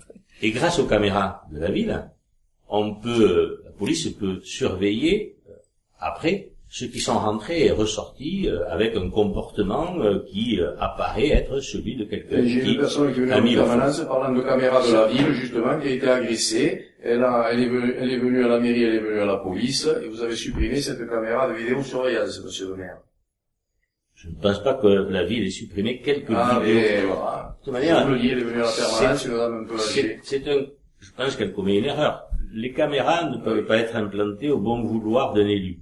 C'est une commission départementale où l'État est présent avec ses référents gendarmerie et ses référents police, police nationale qui vont euh, estimer que l'implantation d'une caméra doit être en un lieu ou un autre. Et l'implantation d'une caméra, c'est un financement où l'État participe à travers un fonds national. Donc euh, c'est pas euh, le bon vouloir euh, d'un élu qui va faire mettre ou enlever une caméra. Il y a combien de caméras actuellement? Ne me posez pas cette colle, c'est comme le prix de la baguette de pain. hein. Il en a- en principe, il devrait y en avoir 54. c'est ça, 54, parce je crois, il y en avait à peu près. 52, mais enfin, en gros, C'est c'est déjà pas mal. 52, 54. Je crois qu'il y en a deux qui ont été euh, installés il y a euh, dans les 15 jours, dans les der- derniers 15 jours. Donc, il y a, cette commission travaille tout au long de l'année en fonction justement de la délinquance et de la criminalité et euh, va euh, demander à ce qu'elle soit implantée. À partir du moment où la commission a validé une implantation, et après la mairie monte un dossier de cofinancement avec l'État, la mairie emportant une, une partie, et après il y a la réalisation, c'est-à-dire qu'il faut qu'il y ait une transmission des informations de la caméra sécurisée au centre euh, de supervision urbaine. Donc, ce maillage doit continuer aujourd'hui, puisqu'on s'aperçoit que cette délinquance a pris l'habitude de ces caméras et arrive à se positionner hors des champs de caméras. Je pense qu'il y a lieu aujourd'hui de travailler sur des caméras différentes dont la commission pourra valider la modification d'implantation sans que ça soit aussi coûteux que ce que ça l'est aujourd'hui. Et ce maillage devrait être donc ainsi complété en fonction de euh, cette délinquance. Qu'est-ce que vous entendez par caméra différente?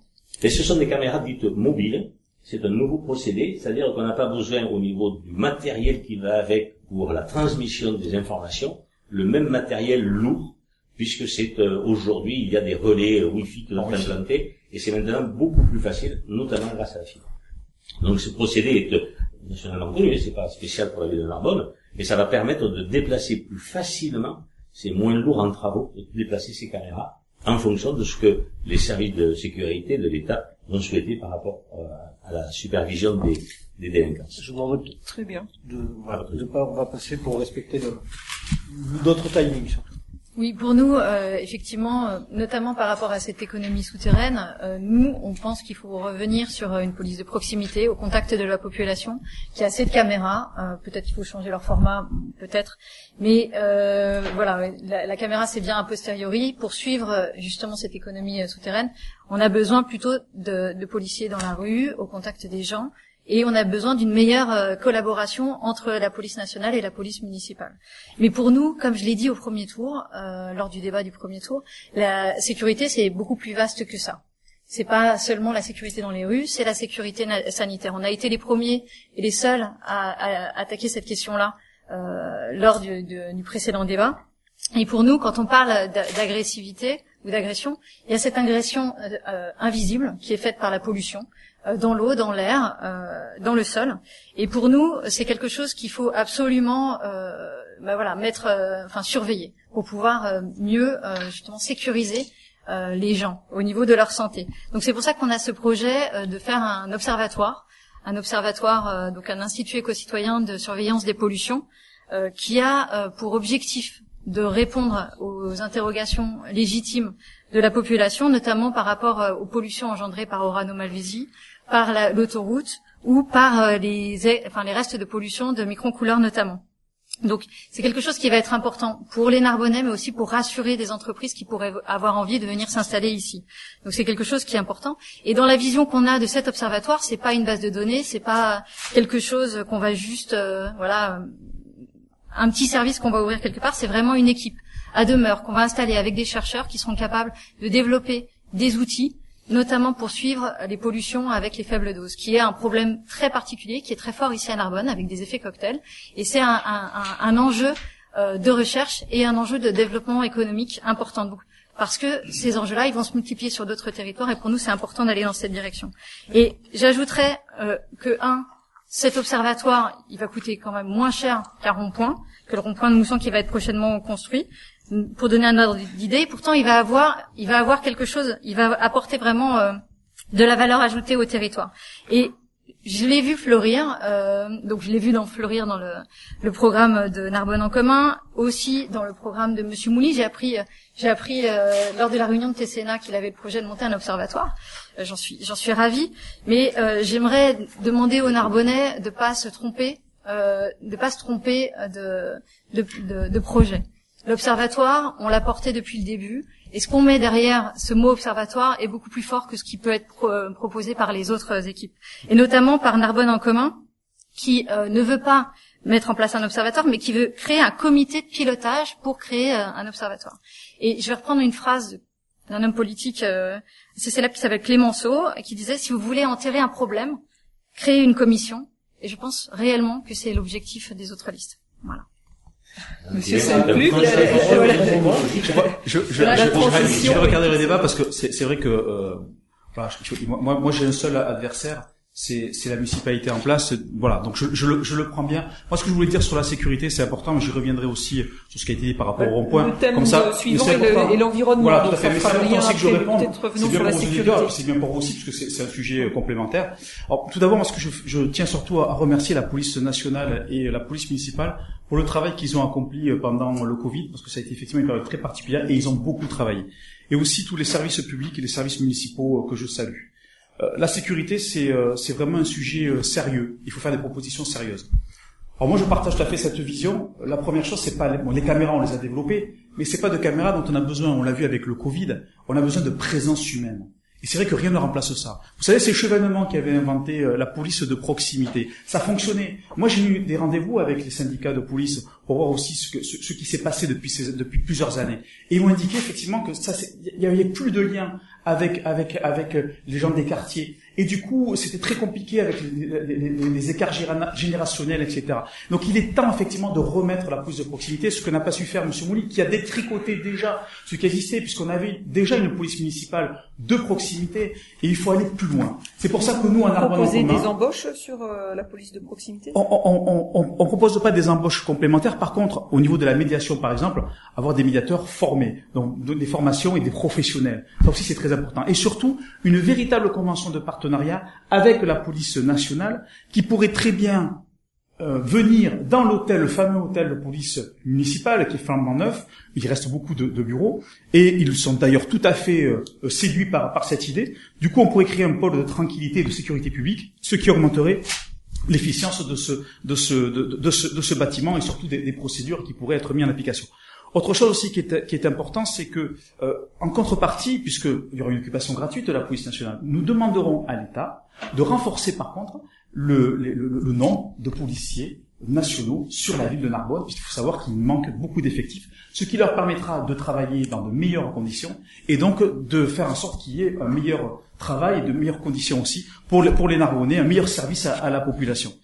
Nous mettrons aussi en place une brigade environnementale Là aussi, effectivement, à la fois pour répondre aux problèmes de, euh, de décharge sauvage, mais aussi aux pollutions, il faut, il faut aussi, effectivement, qu'il y a de la prévention, il faut sanctionner, c'est important.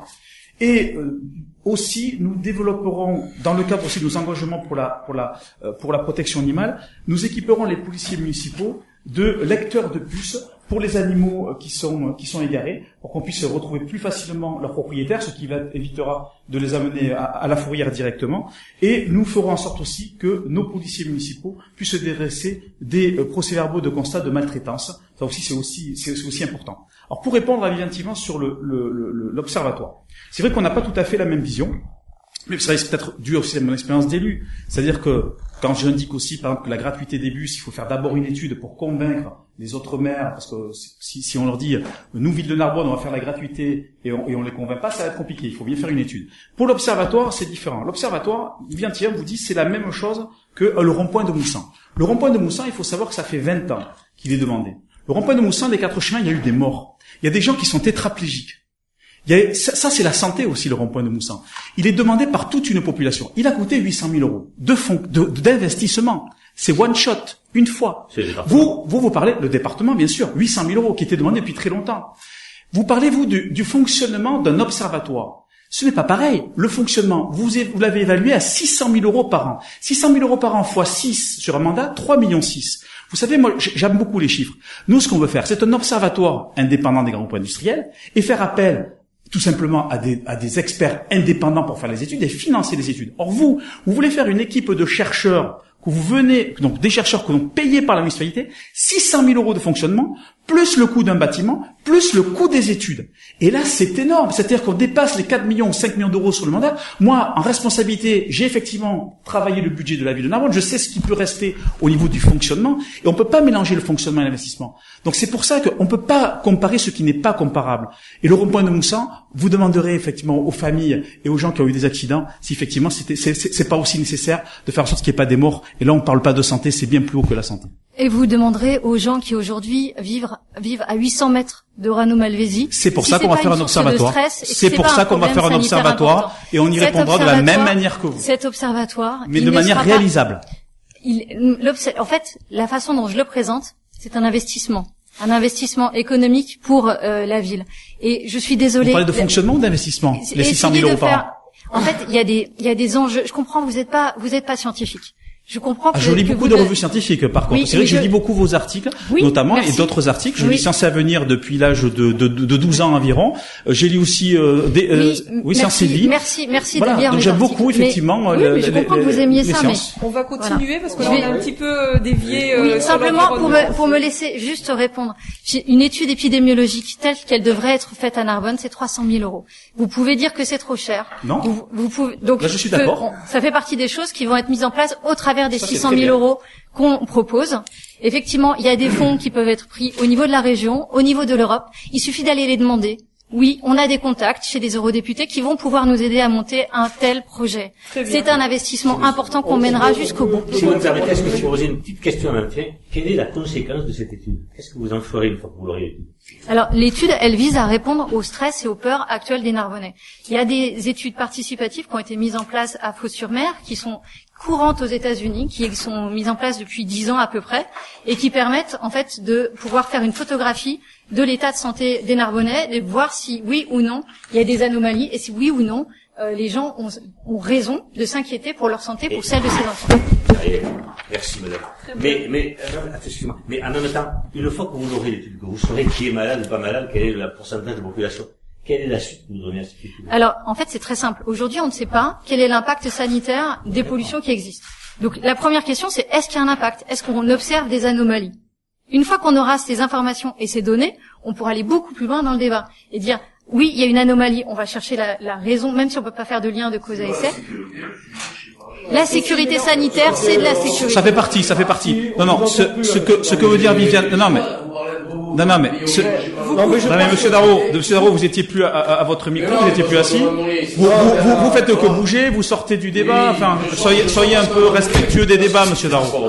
Je, suis le seul à parler de la sécurité, on me donne pas le... Non, on mais vous allez avoir vous allez la voir. Mais je pense qu'on a effectivement un petit peu dérapé. Ah. Juste pour finir quand même, ce qu'indiquait Viviane Tivan, c'est qu'effectivement, en fonction de ce, de- de- des résultats, on doit mettre en place des actions, parler de sécurité. Voilà, des actions tout simplement. Merci, je peux- c'est possible. C'est possible que je Monsieur Darro, sécurité. Monsieur Darro, c'est, c'est, c'est pas vous qui prenez la parole, c'est, c'est, c'est, c'est l'indépendant qui vous la donne.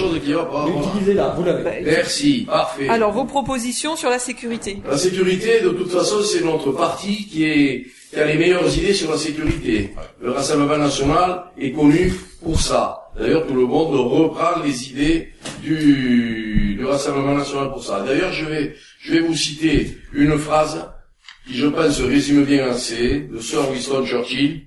Nous devons notre liberté à des hommes qui ne plient pas, qui ne s'agenouillent pas et qui ne se soumettent pas. Je vous le répète parce que c'est très important et je pense que ça définit assez bien ma façon d'être. Nous devons notre liberté à des hommes qui ne plient pas, ne s'agenouillent pas et ne se soumettent pas. Moi, ce que je trouve étonnant dans la- actuellement, la France ne va pas bien. Quand vous voyez ce qui se passe juste à Dijon, que des Tchétchènes avec des Maghrébins se disputent un bout de territoire français. Ça heurte les Français. Ce qui se passe à Dijon peut se passer demain à Narbonne. Quand je vois ce qui se passe euh, avec l'affaire Traoré, la sœur de Madame Traoré, la sœur de Monsieur Traoré, est invitée au ministère de la Justice, elle refuse d'y aller. Quand on voit juste le CV de la famille Traoré, je suis halluciné. Quand je vois, quand je vois qu'on veut déboulonner les, les statuts de la République, est-ce qu'on n'est pas fiers, nous, de notre culture? Moi, je suis très fier de la culture, de ce que nous avons. On ne va pas déboulonner. Il faut arrêter, il faut arrêter avec tout ça. Voilà. À un moment donné, quand on, pour la, semaine dernière, excusez-moi, la semaine dernière, j'ai vu, moi, des sans-papiers défiler par milliers à Paris pour être régularisés. Là, on Je- parle de Narbonne, monsieur. Voilà. Narbonne. Et donc, oui, mais, mais il faut Narbonne recadrer. Ce qui se passe à non, Dijon, à sur Paris peut Narbonne, se faire. justement. Donc à Narbonne, justement, nous allons nous occuper de la sécurité. Nous allons doubler la police municipale. Nous allons armer la police municipale. Nous allons... Elle est déjà armée. Nous, hein? Elle est déjà armée, la police Oui, municipale. on va la- on va l'armer. À la réarmée, d'accord. Voilà, la réarmer. On va, on va créer une police de proximité. On va faire des brigades de nuit qui seront présentes 24 heures sur 24, que ce soit à Narbonne. C'est pas possible, ou à 24 heures. Tout est possible, monsieur. C'est jusqu'à 2 heures du matin, monsieur je peux parler sans être interrompu une seule fois dans cette soirée? Oui, C'est possible? vous pouvez- Merci, parler. Merci. Mais- Voilà, ça s'appelle de la démocratie, ça s'appelle du respect. Moi, je respecte chacun qui pas parle. Pourquoi je suis le seul à être interrompu systématiquement? Je suis ennemi de personne. Mais vous Voilà. criez tout seul. Voilà. Voilà. criez. Je ne sais pas pourquoi vous criez. je ne crie pas, je m'exprime avec conviction. Oui, Ce n'est pas pareil. Voilà. Donc, nous allons aussi les aller, nous allons recréer dans trois quartiers des commissariats de quartier, puisque ces, ces, euh, ces bâtiments appartiennent à la mairie et ne sont pas utilisés. Nous allons faire dans quel quartier? À Razembo, par exemple, à Saint-Jean-Saint-Pierre, nous allons refaire, voilà, et réa- réactiver ces, ces, ces, ces bâtiments municipaux qui ne sont plus en forme. Nous allons aussi développer les caméras de vidéosurveillance et nous allons aussi développer le système des voisins vigilants. Qui existe déjà dans certains Oui, quartiers de nous allons le développer, qui existe déjà dans certains quartiers, mais qui est un peu, dans d'autres quartiers, qui est un petit peu euh, en latence. Merci, monsieur Laurent. Avec plaisir. On passe au thème euh, suivant. Alors le thème suivant c'est l'environnement. On a On déjà largement largement entamé. entamé, donc, Donc, on ça va serait peut-être une bonne façon, effectivement. voilà, on va essayer de le, le faire un peu plus court et de pas revenir sur les, les mêmes euh, problématiques qui ont déjà été euh, abordées. Donc on recommence avec vous, Monsieur Mouly, sur le- l'environnement. euh, Thème que je n'ai pas encore abordé personnellement. vous, oui c'est vrai. Merci. Ben, L'environnement est un sujet euh, d'actualité avant le 15 mars, pendant toute cette période de plus de trois mois euh, jusqu'au second tour des élections municipales, et qui est un véritable sujet de société. L'environnement, c'est euh, à la fois les pistes cyclables, il en manque à Narbonne, euh, effectivement, et il faut les développer en partenariat avec le Grand Narbonne, puisque il faut que euh, on puisse aller d'un endroit à un autre, non seulement de la ville, mais du territoire de la Narbonnaise, avec ces pistes cyclables, avec ce déplacement doux.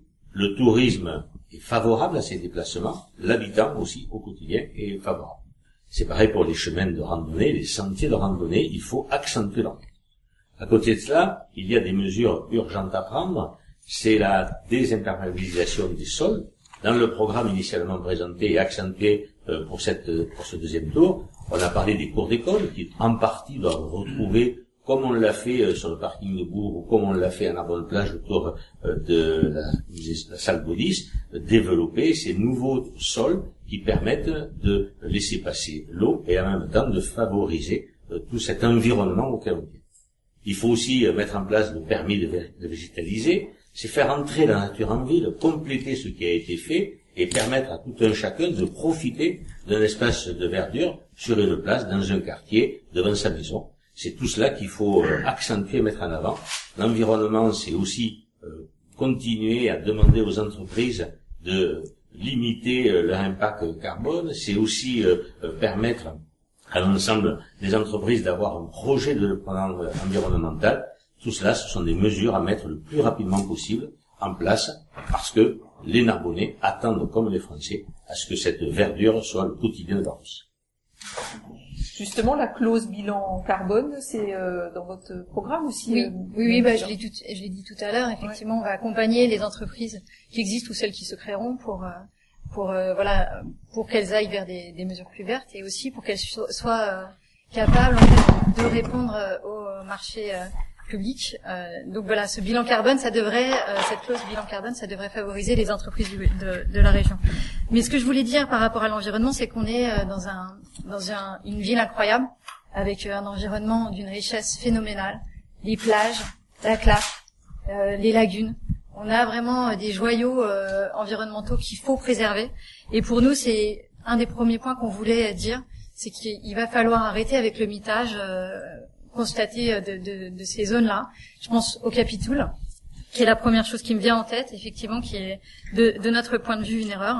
Le Euh, projet immobilier euh, de Château Capitoul. c'est ça, qui, qui est en train de, qui a défiguré malheureusement euh, la clap euh, et, qui, et qui a été décidé par les élus en place. hein, donc voilà. Et donc pour nous, il est important de mettre un frein à l'étalement urbain. Ça ne veut pas dire qu'on va euh, arrêter le développement de Narbonne, pas du tout. Ça veut dire que justement, comme je disais tout à l'heure, en travaillant sur le PLU, on va réussir à remodeler cette ville. Euh, et puis à, l'adapter aux, enjeux de demain. Parce que demain, on n'a pas encore prononcé le mot, mais c'est déjà aujourd'hui d'ailleurs, c'est le changement climatique, c'est la multiplication du nombre de canicules, c'est des problèmes qui vont vraiment rendre euh, la ville aux limites du supportable. Et quand on parle de végétaliser la ville, oui, c'est une priorité, c'est évident qu'il faut vé- végétaliser la ville, mais euh, végétaliser la ville, pourquoi faire? En fait, ça correspond à un vrai besoin, c'est-à-dire que si jamais on ne végétalise pas la ville, euh, notre notre environnement, notre ville sera absolument impraticable. Donc c'est pour ça que végétaliser la ville, c'est pas mettre des magnolias dans des pots euh, au coin de, au coin des rues. C'est pas mettre de la pelouse. En fait, c'est mettre des arbres, c'est essayer d'évaluer la façon dont ces arbres sont susceptibles de limiter le nombre d'îlots de chaleur. C'est quelque chose qui demande une expertise. Et il faut pas croire que n'importe qui, en, végétalisant la, ville, sera en mesure de pouvoir lutter contre ces îlots de chaleur. C'est aussi travailler sur l'isolation, le bâti. Euh, ça a été dit, euh, il va falloir euh, essayer d'améliorer euh, l'isolation. Pourquoi? Pour éviter d'avoir recours à la climatisation. Pourquoi je parle de la climatisation? Ça paraît anecdotique, mais non. Parce que avec des températures de 40 degrés, les gens vont acheter des climatisations et les climatisations, elles prennent la chaleur des appartements et le mettent directement dans la rue. Ce qui peut accentuer parfois jusqu'à 3 degrés, voire 5 degrés dans certaines situations, la température des rues. Quand on parle de 30 degrés, ça va. Quand on parle de 40 degrés, ça devient juste insupportable. Donc c'est absolument euh, nécessaire de- de- d'attraper euh, cette problématique à bras le corps. Merci. Et, et réellement, ce que je voulais dire par rapport, parce que tout le monde a tendance à verdir son programme, si vous voulez de l'écologie, votez pour les écologistes, on le fera. Voilà. Très bien. Nicolas Saint-Pluc. Oui, euh, la, la déf- la défense de l'environnement et, et, euh, la lutte contre le réchauffement climatique, euh, ça n'appartient pas aujourd'hui à un parti ou aux écologistes, ça appartient à tout le monde. On a tous des enfants et on a tous envie de vivre dans un environnement euh, sain et on a envie que nos enfants puissent continuer à vivre. Vous savez, quand vous, vous avez votre enfant qui vous dit euh, dans la voiture, euh, papa, c'est vrai que dans, euh, dans 10 ans ou 15 ans, on est tous morts, ça vous bouge. Voilà. Et moi, je, pense que effectivement, il faut qu'on. D'ailleurs, un abonnement commun l'a fait, c'est-à-dire qu'on a mis euh, l'environnement au cœur de notre programme. Alors, il y a beaucoup de mesures, je ne vais pas toutes les reprendre, mais c'est vrai que la végétalisation, la, la, des sols, c'est important. Mais là aussi, il va falloir voir comment on va pouvoir le faire. Par exemple, pour les écoles, nous, on dit pas qu'on va désimperméabiliser, par exemple, toutes les écoles. On va créer euh, des, micro-forêts. On va commencer par ça, parce que je sais très bien qu'il faut être réaliste par rapport au coût. Après, il faut aussi peut-être les rues commerçantes aussi euh, végétaliser aussi. Il faut créer des puits de, fraîcheur. Effectivement, le, le but recherché, c'est surtout ça, c'est-à-dire ce puits de fraîcheur. Après, euh, en ce qui concerne les climatisations, c'est une remarque tout à fait exacte, mais il va falloir trouver les moyens avec la région, l'agglomération, de pouvoir rénover les bâtiments. Donc à la fois les bâtiments sociaux, là on peut avoir la main, mais les habitats des personnes qui sont propriétaires mais qui n'ont pas beaucoup de moyens, c'est là toute la difficulté. Parce que la première chose, c'est l'énergie, c'est d'abord celle que l'on consomme pas. Et ça, c'est vraiment très important. Ensuite, je, je rejoins parfaitement le PLU. C'est très important, effectivement, le plan lo- local d'urbanisme. Il faut mettre des actions, euh, des actions concrètes. des énergies renouvelables. On a un, un, cadastre solaire qui a été mis en place par le Grand Narbonne, c'est-à-dire qu'aujourd'hui, dans tout le territoire du Grand Narbonne, vous pouvez savoir si vous êtes, si, si vous pouvez mettre du photovoltaïque sur votre toit, sur votre bâtiment. Euh, vous pouvez d'ailleurs savoir à peu près le taux de rendement, le montant à peu près des investissements nécessaires avec un coût moyen euh, par rapport à ce qui se pratique dans, dans, sur le territoire. Et malgré ce, c'est peu développé. Donc il va falloir effectivement trouver des moyens pour développer aussi les énergies renouvelables, parce qu'effectivement nous vivons dans un environnement exceptionnel qui a des atouts considérables, où justement les énergies renouvelables peuvent être aussi source d'emploi, euh, d'emploi donc en plus très valorisant euh, pour, pour, pour nos enfants. Donc il va falloir travailler en lien avec la région pour qu'il y ait des formations aussi sur le Narbonnais. Et ça, je peux vous assurer qu'on s'y emploie. Très bien, merci. Merci, monsieur. Monsieur Baron. Oui, c'est formidable. Les écologistes euh, parlent beaucoup de climatisation, tout ça. Mais même, il faut regarder soi-même. Par exemple, il y a eu une campagne d'affichage terrible là. Ils veulent aussi économiser. Il faut économiser de l'essence pour pas tourner toute la nuit. économiser On le fait à vélo. Économiser de, économiser de la colle. Je pense que c'est bien plutôt que de coller une affiche, vous en gâchez quatre qu'ils soient de nous ou de d'ailleurs. D'ailleurs, il faut, avant d'enlever euh, la poutre, euh, d'enlever la paille qui est dans l'œil du voisin, il faut enlever la poutre qu'on a dans la. Je, je Ah, pense vraiment pas que ce soit, que soit nous qui avions le plus affiché. Une nouvelle fois. Ensuite, euh, on sort d'une crise extraordinaire. Voilà, avec euh, voilà. Pourquoi? Parce que gouverner, c'est prévoir. Donc maire, quand je serai maire, ça sera prévoir. Parce que qu'est-ce qui s'est passé? Il s'est passé qu'on est tombé en panne de masques, de, de blouses, de gel hydroalcoolique, de respirateurs, à cause aussi du numéro clausus qui s'est fait, on n'a plus de, on n'a plus de médecins, etc. On Donc actuellement, actuellement par exemple aussi, donc je refais la relation avec Narbonne, nous avons à l'entrée de Narbonne une bombe atomique qui s'appelle Orano Malvesi. Personne n'en parle, et je trouve que ça c'est extraordinaire. Alors on vous dit, on va avoir peut-être une pilule diode, mais si on attend la pilule diode, autant qu'on attend les masques, tous les Narbonnais vont mourir. Ça c'est une certitude. Ensuite pour le... euh, vous, Oui. vous défiez complètement. parle hein. d'Orano, et je Mais ne crois oui. pas qu'on parle d'une usine Céveso, pas d'une usine... Il y a- euh, Oui. Il y a, Ouais. il y a- il y a un risque chimique, pas, pas, Vous pas. Voilà, c'est un risque chimique, c'est de, c'est de- de l'uranium non enrichi. Avant que ça dévie et que je n'ai plus la parole, si je peux Vous n'êtes pas resté, c'est dommage que vous soyez pas resté à, effectivement à la réunion de TCNA. Vous auriez pu tout comprendre. Oui. Où là, ça a été de manière objective. Bah, écoutez, vous êtes parti avant l'heure, en tout cas. Vous avez refusé de leur donner un chèque, monsieur- monsieur Darro, parce que Avec madame Tivent et madame Delvalès dès le premier tour, a priori, vous n'avez pas signé. Vous êtes venu vous regretter là. Donc ça aussi, on peut peut-être en parler. On aimerait Ensuite, connaître pour vos l'environnement, pour propositions. l'environnement de Narbonne. Je suis pour le développement aussi des pistes cyclables. Mais il faut des grands axes, pas des pistes cyclables n'importe comment. Moins de pistes, mais que le cycliste soit protégé. Je vais revé, je vais végétaliser la ville et tous les mains, tous les, tous les, euh, édifices municipaux seront végétalisés. Ensuite, nous allons aussi réaménager le quai Valière, le quai Victor Hugo, qui seront, euh, qui seront euh, Réaménagés avec les berges, avec les berges de la Rombline. Nous Mais qu'est-ce que vous place entendez par réaménager? Réaménager comment? Réaménager avec les architectes, etc. Je vous ai fait passer les plans au premier tour. On va refaire tout ça. D'autant, vous savez qu'il y a eu trois mois euh, de tout. Donc, le, voilà, le premier tour est passé. Vous pouvez prendre euh, acte de tout ce que je vous ai donné dès le premier tour. Et nous allons aussi mettre une navette fluviale, comme je vous l'ai dit, une navette fluviale électrique pour les Narbonnais entre le musée et les bars. Très bien, merci, beaucoup. Te laisse enchaîner pour la suite, qui sont les questions, je Oui, crois, euh, de les- la rédaction de l'indépendant, donc qui... Voilà, je te laisse. Voilà, on, on avait, euh, on a discuté tous ensemble euh, de l'organisation de ce débat et on avait envie de pouvoir vous poser d'autres questions avec les, les journalistes. Donc on a choisi trois, trois thèmes qui sont l'agglomération, euh, cette campagne électorale euh, particulière et également le phénomène euh, de l'abstention. Alors je sais plus avec quel thème on commence. Ok, donc c'est Christophe euh, sur la campagne. Bonjour. Mais tout simplement, quels enseignements tirez-vous de cette campagne qui a été euh, particulière et perturbée par le coronavirus? Et quel rapport avez-vous eu avec les Narbonnais? Quelle stratégie avez-vous vou- voulu mettre en place pour euh, pour euh, obtenir leur, leur leur leur voix? Merci.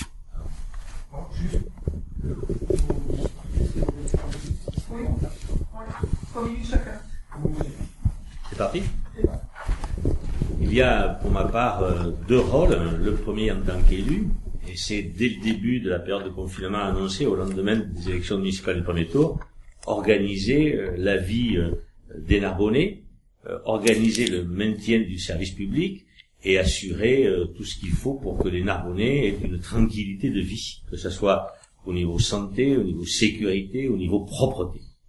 La deuxième partie, la sortie du confinement, a été aussi en tant qu'élu d'organiser l'ouverture des services publics au, public, soit par des rendez-vous, soit à partir de la semaine prochaine, euh, l'ouverture tout public dans les lieux, ne serait-ce que les musées par exemple. Ça a été euh, la mise en place euh, pendant le confinement et après le confinement, l'accueil des enfants dans les crèches ou dans les écoles. ça a été travaillé sur chacun des dossiers, dont notamment tout ce qui s'annulait au fur et à mesure, que ce soit sportif, de loisirs comme Next ou culturel, prévoir tout cela. Concomitamment, il fallait au quotidien euh, voir comment euh, la campagne allait pouvoir reprendre, puisque plusieurs dates avaient été annoncées, euh, que ce soit en cette période de fin juin, septembre, peut-être même en 2021, et donc travailler sur ces différentes hypothèses avec l'ensemble des colistiers. C'est par visioconférence que chaque vendredi soir, on rencontrait les colistiers pour travailler avec eux leurs ressentis, leurs projets et que mettre en avant. Ce qui a permis de préparer et qui a été distribué auprès de tous les Narbonnais un, un flyer avec les cinq fondamentaux que nous estimons être les moments forts et prioritaires d'après cette élection du 28 juin. Voilà comment euh, Nouveau Narbonne a, travaillé avec la partie d'élus et avec la partie de candidats. Merci beaucoup. Alors, au niveau des robines, c'est vrai que ce qui nous a toujours motivé, ce qui explique notre engagement, euh, ça a été vraiment de nous battre pour l'intérêt général. Et euh, pendant le, le, confinement, on a eu ce même souci qui nous a pas quittés. Donc on a essayé euh, de, on a organisé des réunions euh, régulières, deux à trois fois par semaine. On a monté une plateforme pour interagir. Et pourquoi on a fait ça? Pour essayer de, de rester euh, force de proposition et de, et, de se dire que certes on n'était pas encore élu, certes on n'avait pas encore la possibilité d'agir sur les politiques locales, mais on était un groupe politique nouveau et qu'on avait des choses à dire. Et donc on a euh, vraiment pendant tout le confinement fait des propositions. Certaines euh, ont été euh, voilà, ont fait même l'objet de discussions. Donc c'était et, d'autres pas du tout. Hein, je tiens à le dire aussi. Il y a eu aussi des, des grosses divergences. Mais voilà, donc on a on a en fait on, on a resserré les, les, liens. On a pendant cette période de confinement et on a eu la surprise en sortant de cette période en fait d'être rejoint par par par d'autres militants euh, qui voilà qui ont été touchés aussi par cette démarche d'opposition et de construction.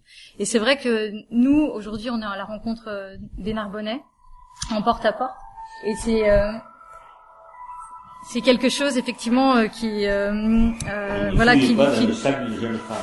Oui, je suis désolée. Qu'est-ce que je disais? Oui, donc c'est quelque chose vraiment qui nous a qui nous a qui nous a porté et qui continue à nous porter aujourd'hui. Donc aujourd'hui on est une force euh, vraiment, euh, je pense, ancré dans le territoire. Et, et voilà, et les retours qu'on a du terrain sont excellents, donc euh, enthousiaste et toujours engagé. Oui, alors en commun, je, je, moi je note effectivement deux temps hein, de campagne. Le premier temps, ça a été la campagne du premier tour hein, qui a créé une, une, bonne dynamique pour, pour Narbonne en commun. Elle était innovante car elle a montré surtout la grande capacité aussi de, de travail de mon équipe, l'éclairage aussi permanent auprès, euh, auprès des Narbonnais sur, sur le terrain. Et euh, on a pu aussi entendre leur envie, leur colère aussi, leur volonté euh, et leur envie d'avoir surtout un nouveau mode de gouvernance. Alors c'est sûr que le Covid euh, et le confinement qui sont, sont suivis ont bien évidemment changé, bousculé ces élections, mais nous nous sommes très vite adaptés, malgré effectivement une gestion un peu chaotique, on va dire, par le gouvernement de cette, de cette période. Et c'est vrai qu'on a pu continuer à travailler grâce notamment euh, au numérique, hein, parce qu'on pouvait pas faire de réunions, euh, c'était euh, très très compliqué. Euh, donc on a fait aussi beaucoup de mails, des contributions aussi sur le site internet, des vidéos, et euh, voilà, et ceci dans un esprit respectueux, collaboratif. Bien sûr, on regrette de n'avoir pas avoir été associé avec ben, par Monsieur le Maire sur effectivement les mesures qui auraient pu être prises pendant cette période de confinement. Mais dès la levée du confinement, euh, grâce au travail que nous avons mis en place, nous avons immédiatement relancé notre notre campagne et, euh, et dans de très bonnes conditions aussi malgré le contexte. Et d'ailleurs, je tiens euh, à rappeler, enfin surtout à, à, à, adresser toutes mes pensées aux familles qui ont été aussi meurtris et touchés par, par cette terrible maladie. Pour finir, ce que je peux dire, c'est qu'on est satisfait aussi de cette campagne qui a été euh, dynamique, qui a rassemblé aussi au, fil des jours toujours plus de, de, soutien, mais elle a été consacrée surtout à, faire en sorte de faire connaître notre programme de Narbonne en commun auprès des habitants, et elle a été sérieuse, beaucoup rigoureuse, sans attaque aussi, euh, voilà, sur sur d'attaque personnelle. Voilà, je pense qu'il y a eu un niveau quand même dans cette campagne assez élevé. C'est projet contre projet, je pense que c'est important. Et nous, nous défendons des valeurs de, solidarité, d'humanisme, euh, de d'écologie, de, citoyenneté. Et ça, je, je pense qu'on peut s'en féliciter. Oui. Donc il y a deux campagnes totalement différentes, celle du premier tour qui a cassé tout, puisque 65%, c'est des chiffres exacts de notre électorat, on ne s'est pas dépassé pour le, premier tour, à cause de ce que vous savez. Maintenant, euh, pendant le confinement, nous sommes évidemment restés en contact. Nous sommes très heureux puisque nous sommes les seuls sur tout le littoral à être euh, présents au second tour, ce qui prouve bien que notre électorat, alors qu'il y a des villes comme pour la Nouvelle, Le Cat, Fleury, etc., etc., qui font des sports formidables, et là, ils ont été malheureusement pas présents à ce, à ce second tour. Donc nous avons travaillé pour voir qu'est-ce qu'on pouvait faire. C'est vrai que nous avons été en contact régulièrement avec toute notre équipe, par visioconférence, par mail, par téléphone. Et c'est pour ça que nous avons changé complètement, comme vous l'avez vu, que ce soit d'affiches, de façon de communiquer, etc. Le premier tour, et là, on était un petit peu, justement, un peu plus sur le, on va dire sur le ludique, et là on est rentré un petit peu plus dans la, gravité. Nous avons changé toute notre campagne de communication et les gens y sont très sensibles. Et là, euh, nous voyons qu'avec le porte-à-porte que, nous, faisons, les thèmes que nous abordons, etc., les gens sont très sensibles à ce changement de, ce changement d'attitude, à ce changement de programme. Et c'est pour ça que nous sommes très optimistes maintenant pour ce deuxième tour. Merci alors oui. Donc euh, Lionel Ormière, donc euh, journaliste euh, à la rédaction de Narbonne, et je souhaitais donc vous interroger tout de même sur la, question du Grand Narbonne et de l'agglomération, qui va être ben, l'enjeu suivant, j'ai envie de dire à l'issue à l'issue de ce second tour. Donc je voulais demander à chacun de vous, ben, votre ambition et votre vision euh, pour l'agglomération, ben, pour les six ans à venir euh, et pour ce territoire. Euh, Monsieur Mouli, je sais que vous avez donc déclaré que vous brigueriez la présidence donc en cas de en cas de victoire dimanche. Voilà. Effectivement, le Grand Narbonne est une structure, une collectivité dont n'importe quelle commune ne peut pas se passer. le Grand Narbonne est un territoire extraordinaire, fait de sable, de vignes, de contreforts boisé, avec des personnes totalement différentes d'un côté à l'autre, avec euh, des élus aussi euh, variés les uns que les autres, et des communes de taille totalement différente, avec un littoral doigt euh, extraordinaire, ces communes qui accueillent énormément de touristes, et il faut que l'ensemble du territoire bénéficie de cet afflux presque naturel de touristes durant l'été. Depuis sa création, euh, l'agglomération euh, est présidée par euh, un élu narbonnais, et je pense que sans aucune difficulté, les maires des autres communes ont apprécié cette gestion durant les trois exercices qui se sont écoulés. La ville de Narbonne doit travailler à égalité avec les maires des communes du littoral et avec les maires de la ruralité. Cette égalité, elle est due au fait que aujourd'hui chaque maire est élu du même suffrage, le suffrage universel. Chaque maire est égal à l'autre maire. La parole d'un maire doit servir aux autres maires. L'agglomération est constituée d'un exécutif actuel, d'un président, de 15 vice-présidents et de 5 euh, conseillers communautaires délégués. Cette forme est à conserver éventuellement ou à adapter en fonction de ce que souhaiteront les maires un président, une égalité des trois territoires que je viens de citer, le littoral, la réalité et la du centre, en nombre d'élus à l'exécutif, et des conseillers communautaires délégués qui auront des missions effectives et non pas euh, des missions pour euh, euh, leur donner un bâton de maréchal. Et ensuite, il y a une structure qui a fonctionné en tant qu'agence commerciale, c'est la conférence des maires. Pendant six ans, j'ai participé le vendredi à la conférence des maires et on a eu euh, la présentation du nouveau compteur électrique, euh, un nouveau logiciel intéressant, euh, les modalités d'exercice du 10. C'est pas ça une conférence des maires. Une conférence des maires va recueillir les projets que chacun des élus a, pour sa commune, que les services administratifs envisagent la réalisation et la faisabilité, et que le Grand Narbonne accompagne les projets de chacune des communes. La conférence des maires, c'est échanger entre maires pour que l'administration s'adapte au projet du territoire et non pas l'inverse. Cette volonté d'égalité sur ce territoire, je l'ai ancrée en moi et je l'ai démontré pendant six ans sur la ville de Narbonne. J'espère que l'ensemble des élus de la ville, de l'agglomération du Grand Narbonne sauront me faire confiance. Merci. Alors, pour les Robines, on n'a pas de candidat pour l'agglomération, en tout cas pour briguer cette, cette présidence. Euh, on travaillera avec la majorité euh, sans dogmatisme.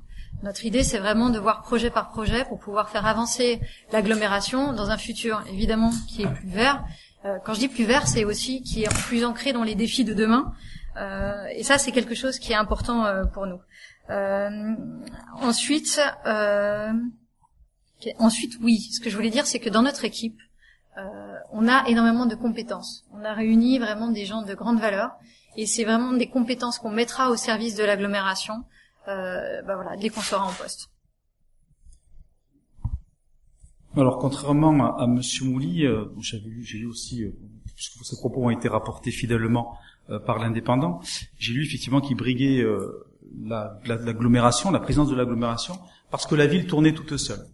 Mais moi, je considère que la ville va pas tourner toute seule. Je considère qu'il va falloir effectivement s'occuper du quotidien des Narbonnais, aussi euh, de projets structurants pour euh, créer un développement durable dans cette ville et euh, aller chercher aussi des financements avec effectivement l'État, l'Europe, la région, le Grand Narbonne. Et moi j'estime que, bon, j'ai fait aussi le plan des maires, j'ai été les voir, je ne vais pas faire un, un, une, une, déclaration de second tour finalement électoraliste pour, pour, pour, pour essayer de séduire les maires.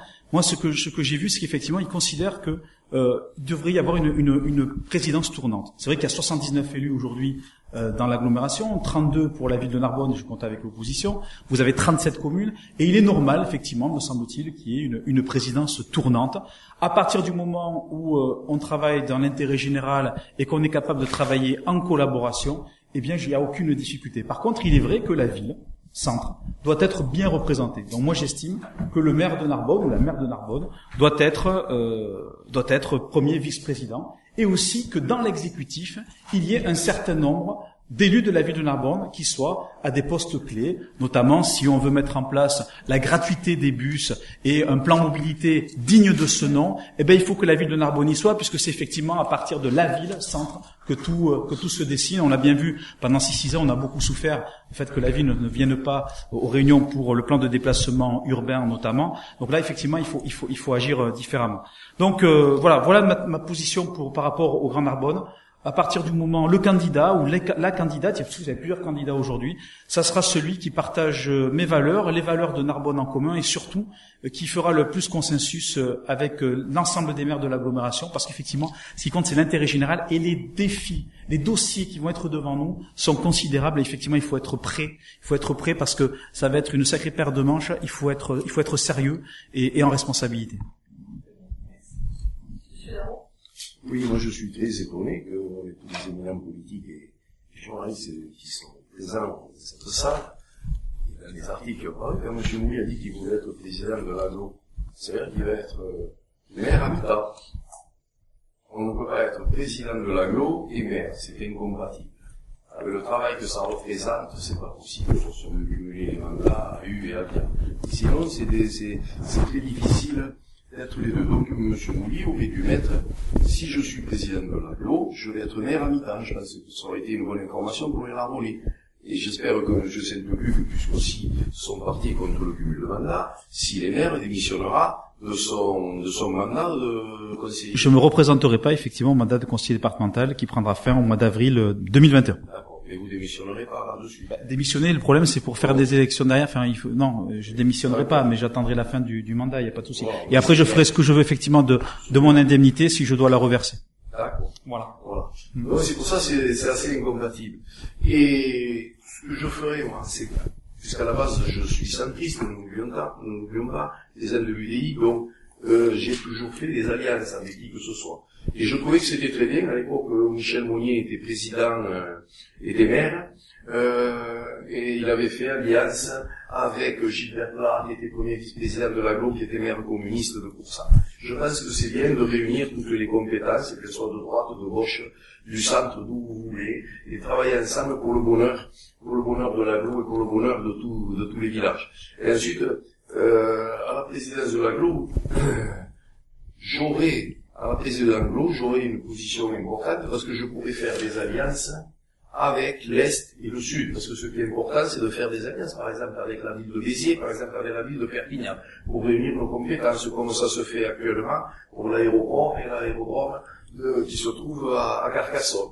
Je trouve que c'est important de faire, euh, de pratiquer ce que ce qu'a pas fait M. Mouilly juste avant, quand euh, c'était M. Vasco, puisqu'ils étaient en guerre perpétuelle et bon, ils n'ont pas avancé. Et maintenant, M. Mouilly s'aperçoit que c'est bien d'être, euh, mais avoir le monopole de tout, c'est pas bon. Donc après, il faut qu'ils choisissent l'un ou l'autre. Et cumuler comme ça, c'est pas, c'est pas viable. Alors, euh, troisième et dernière question.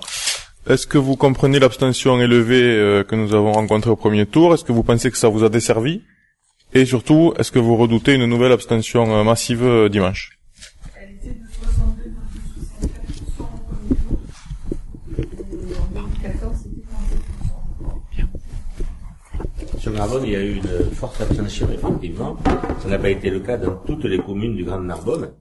Euh, L'annonce par le président de la République de la fermeture des établissements euh, de bouche dès le samedi soir et l'annonce d'un confinement qui était relaté par euh, les différents médias a très certainement fait peur aux électeurs de se rendre dans les bureaux de vote, même s'il y a eu une protection euh, de manière à ce que la santé soit protégée au maximum.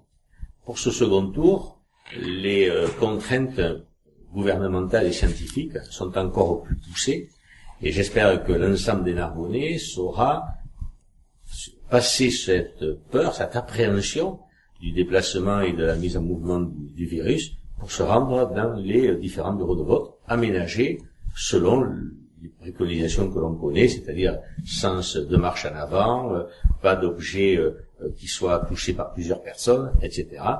Euh, vous verrez que euh, les cartes d'identité, les enveloppes, il n'y aura pas de tampon à l'arrière des cartes euh, des lecteurs cette année, etc. Toutes ces mesures prises, j'espère que les Narbonnais les comprendront et qu'ils se rendront nombreux à, aux urnes pour que cette fameuse démocratie à laquelle nous sommes tous très attachés puisse trouver son plein épanouissement par ce vote pour une ville, pour la ville de Narbonne.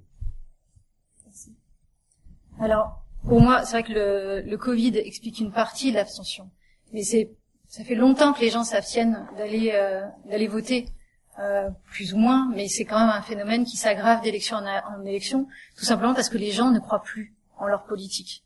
Ils croient plus euh, aux politiques qui sont en place, qui font de l'affairisme, comme vous, euh, Monsieur Mouly, qui avait dilapidé euh, le patrimoine narbonnais, euh, et puis endetter la ville de façon conséquente, c'est exact.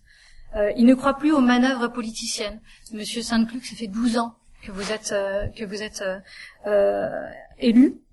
Votre bilan, il est anorexique. Vous demandez aujourd'hui euh, à avoir une, une école à mon plaisir. Vous auriez pu la mettre en place vu quand vous étiez adjoint de Monsieur Bascou notamment. Donc, et c'est des choses sur lesquelles il faut réfléchir. Euh, et je pense que les gens, ils en ont assez des promesses et des catalogues. Quant à vous, Monsieur Darro, vous, depuis le début du, débat et depuis quelques jours, vous faites la victime en permanence. Vous dites qu'on vous associe au, au, au, au c'est vo- votre nom. Mais je suis désolée, vous êtes nous soutenu par un, un, un parti qui a été créé par des SS et des miliciens. Donc, ne vous étonnez pas de, de, de ce discours-là. Donc moi-même, en fait, je suis désolée, moi-même, moi-même, moi-même, en décembre, en décembre, après après une première expérience de politique sur quelques mois, j'ai j'ai failli ne plus aller voter. Les robines, c'est la réponse citoyenne à cette problématique-là. Et c'est des citoyens qui étaient tous neufs, qui étaient tous éloignés de la politique, qui a- qui a- qui pas où qui- C'est pour les gens. Excusez-moi, je vais finir ma phrase. C'est pour ça que les robines se sont créées. C'est pour répondre.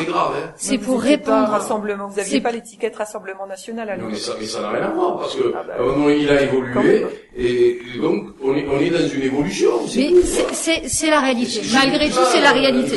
Donc il faut arrêter. de mettre des étoiles jaunes et de stigmatiser les gens. Non, non, non. Il y a Alors, une évolution qui se fait. les robines, les robines, c'est une réponse citoyenne à une problématique et à un Oui, désaveu de la politique. Donc ce que je demande, ce que je demande. Voilà, aux gens, ouvert, ce que je demande, de Monsieur. Darro, vous demandez Voilà. la politesse, je l'exige aussi, s'il vous plaît. Et- et Donc, je de- la- les robines, c'est la réponse citoyenne euh, à un désaveu de la politique. Et je demande aux gens qui jusqu'à maintenant se sont abstenus de nous faire confiance, d'aller jusque dans les urnes pour nous euh, permettre de prendre les rênes de cette ville et pour faire en sorte que enfin l'intérêt général, euh, que les élus soient au service de l'intérêt général. Voilà.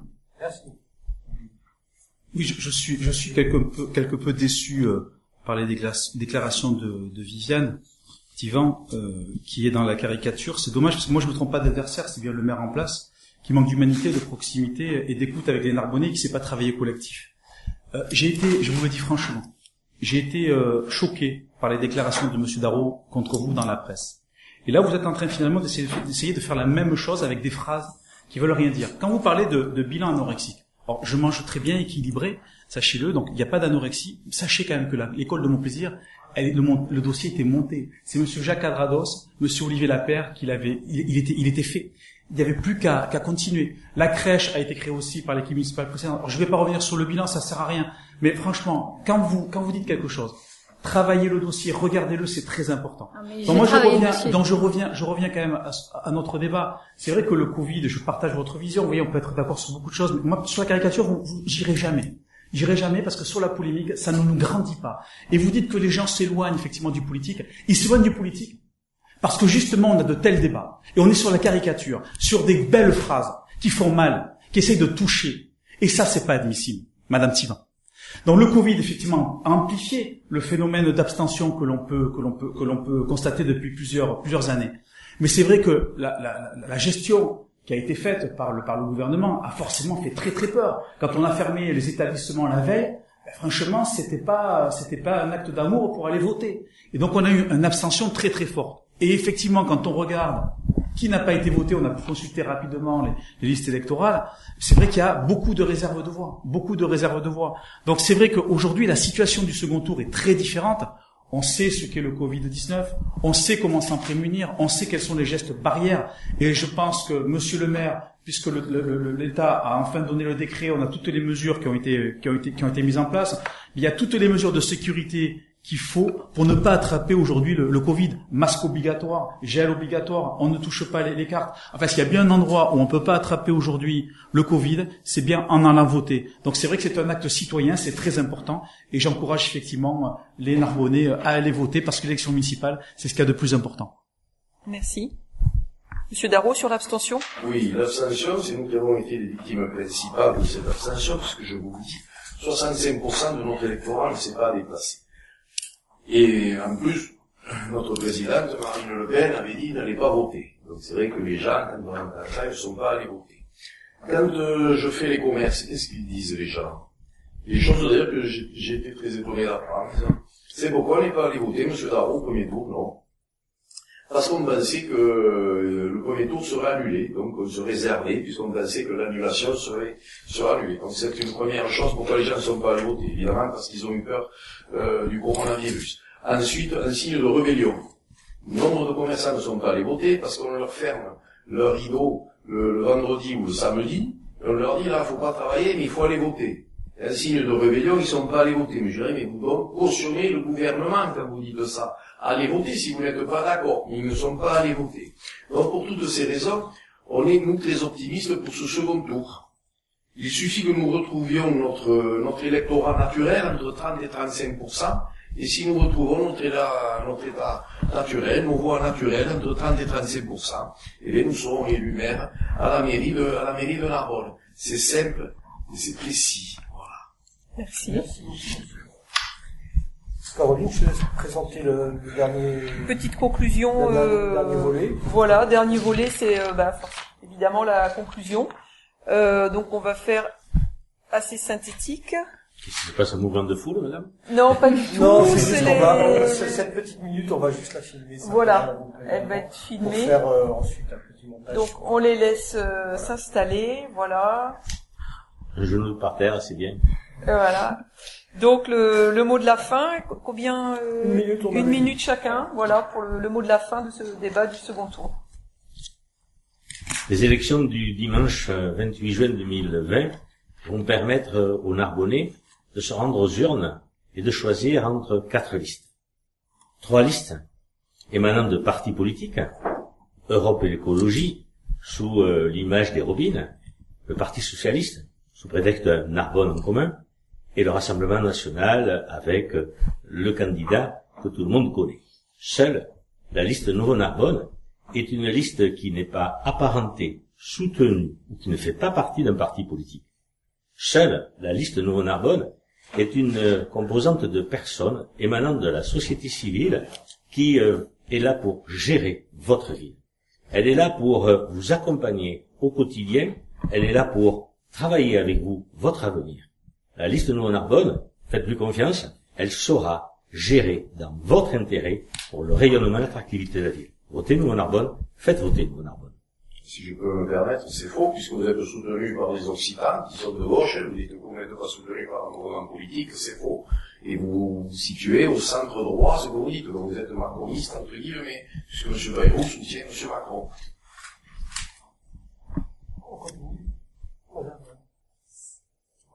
Oui, alors moi j'ai qu'une seule chose à dire. On est d'ores et déjà dans le changement climatique. Et 70% des mesures qui pourraient être prises pour changer la donne, pour faire en sorte de diminuer l'impact du dérèglement climatique, doivent être pris à l'échelon local. Donc ce, euh, dimanche, c'est une élection cruciale. Euh, si vous devez voter vers une seule fois dans votre vie, c'est à cette élection-là. Et je vous promets qu'avec les robines, on projettera Narbonne dans l'avenir et dans les enjeux de demain. Merci.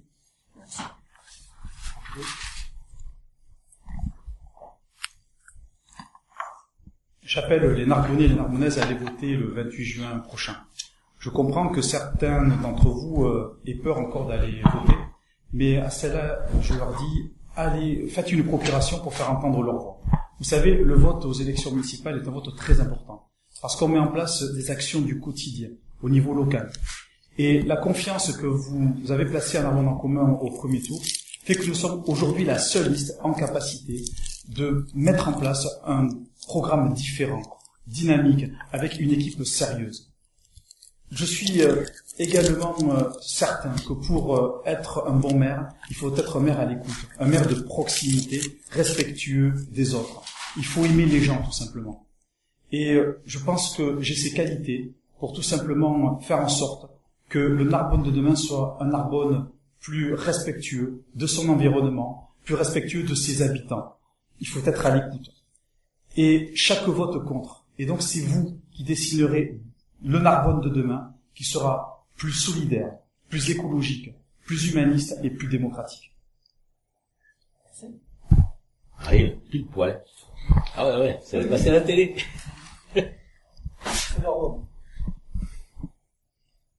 Si vous voulez changer vraiment la politique, il faut voter pour Jean-François Darro, pour le Rassemblement Narbonnais des droites et du centre, pour le RN. Parce que toutes ces personnes sont élues depuis des dizaines d'années. La dynastie Mouilly, le père en fils est là, rien ne change. Le Parti Socialiste est là, rien ne change. Depuis 10 ans, c'est depuis 20 ans, depuis 50 ans, c'est la même chose.